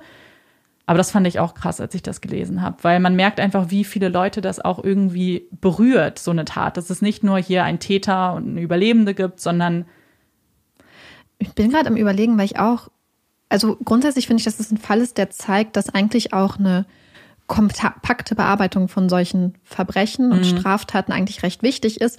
Sowohl für, finde ich, die, das Opfer, in dem Fall die Überlebende, als auch für den Täter, dass man eigentlich alles zeitnah behandelt, dass es nicht sein kann, dass sich ein Jahr zwischen, ja. zwischen Tat und Anhörung liegt. Ja. Ja. Ähm, Im Zweifelfall sollte ja jeder ein Interesse daran haben, dass es halt auch vermieden wird, dass es immer wieder so eine Retraumatisierung des Opfers gibt, was ja dann auch wieder Sachen sind, die man vielleicht neu verarbeiten muss, die man sonst vielleicht vermeiden könnte.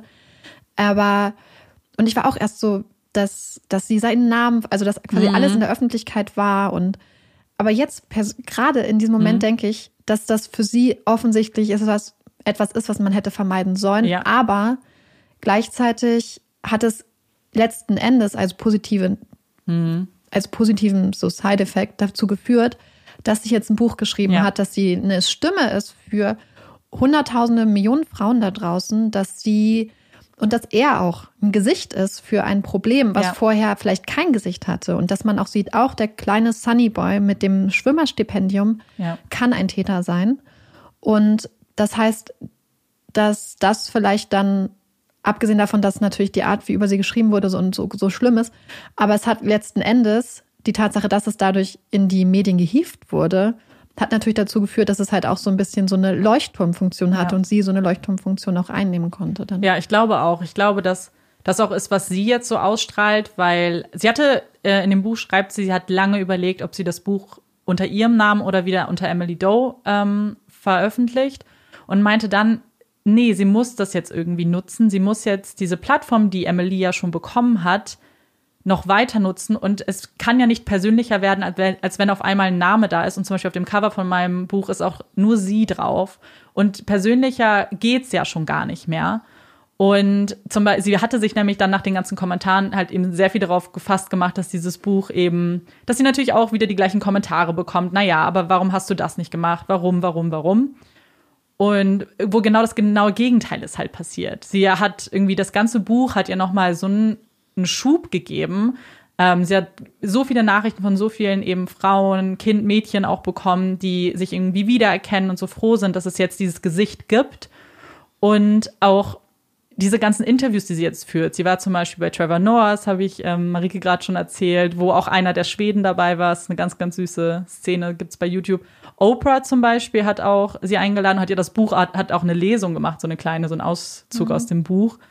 Und ja, das ist es eben. Also das damit hast du eine Rolle, die sie nicht wollte. Das schreibt sie auch. Sie war so, sie wollte eigentlich immer schon ein Buch schreiben. Also mhm. ihr war klar, dass sie ein Buch schreibt und sie dachte sich so, naja, sie hätte vielleicht sich selber ein leichteres Thema ausgesucht, aber dann dachte wohl jemand da oben, nee, du kannst das handeln und du schaffst das. Und hat sie am Ende dann ja auch.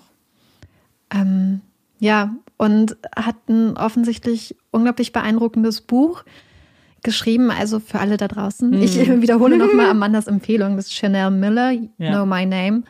Und ähm, allein für die ganzen kleinen Geschichten, die Amanda ja. mir noch erzählt hat, die so herzerwärmend waren, aber auch gleichzeitig teilweise herzzerreißend. Ja, absolut. Das lohnt sich bestimmt.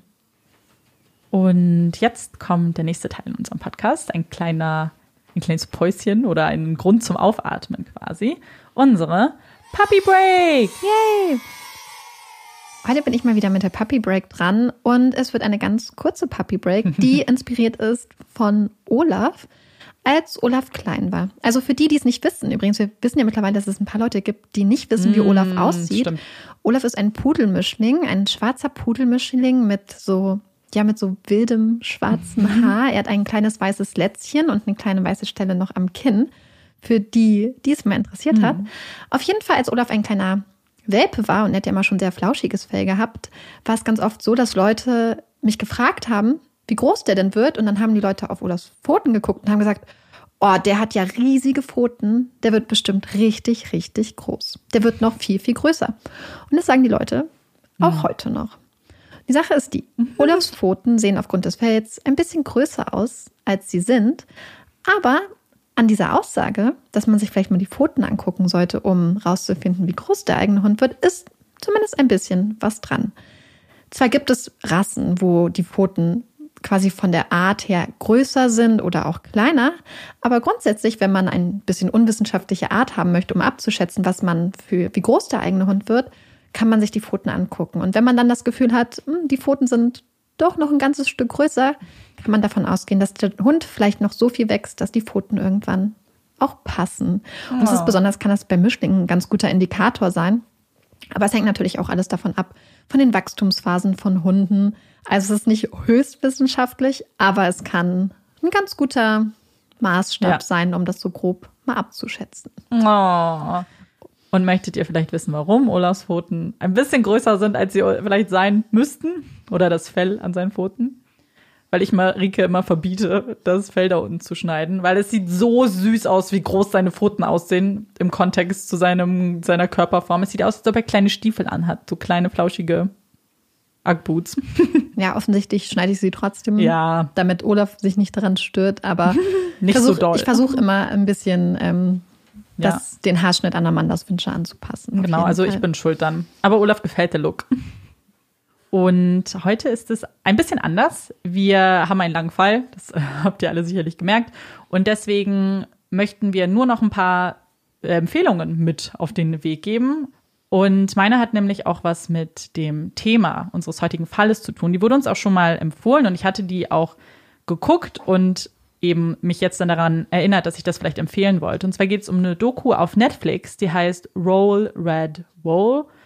Und da geht es eben genau um dieses Thema. Da geht es auch um einen Vergewaltigungsfall in Ohio diesmal und auch 2012, also noch vor dem Fall, den wir heute besprochen haben. Und ja, beschäftigt sich auch eben mit der Rolle von den sozialen Medien, aber auch mit dieser ganzen Kultur. Und hier geht es eben auch um ein sehr bekanntes Sportteam und eben diese ganzen ja, Verbrechen, die da auch so totgeschwiegen werden, eben in einer Kleinstadt und wie das jetzt alles so ein bisschen ans Licht kommt. Und deswegen, wenn ihr da das gucken wollt, wenn euch dieses Thema einfach interessiert, dann kann ich euch das auf jeden Fall empfehlen. Vielleicht noch eine kleine Randnotiz, auch eine Empfehlung. Ich hatte ja in irgendeinem anderen Kontext, glaube ich, schon mal über 13 Reasons Why gesprochen, also Tote Mädchen lügen nicht.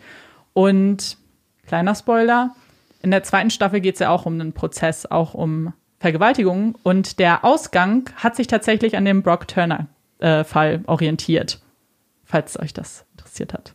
Marike, hast du auch eine Empfehlung? Ich habe auch eine Empfehlung, die ähm, nicht so ernst ist, aber die sich irgendwie am Rand doch auch mit ähnlichen Themen beschäftigt. Und zwar möchte ich euch gerne die quasi neue Ausgabe von The Chilling Adventures of Sabrina empfehlen, die es bei Netflix gibt.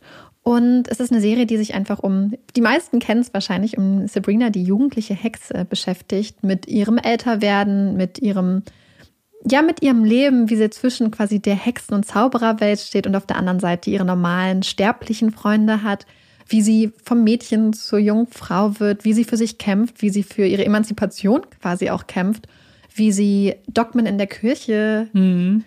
ja, hinterfragt und es ist halt einfach eine total tolle Serie, die in einem ganz mystischen Kontext quasi Themen anspricht, die ganz wichtig sind und die am Rande eigentlich auch was mit dem heutigen Fall zu tun haben. Das Hinterfragen vom Status quo, Frauenrollen in der Gesellschaft, Geschlechteridentitäten, alles Mögliche.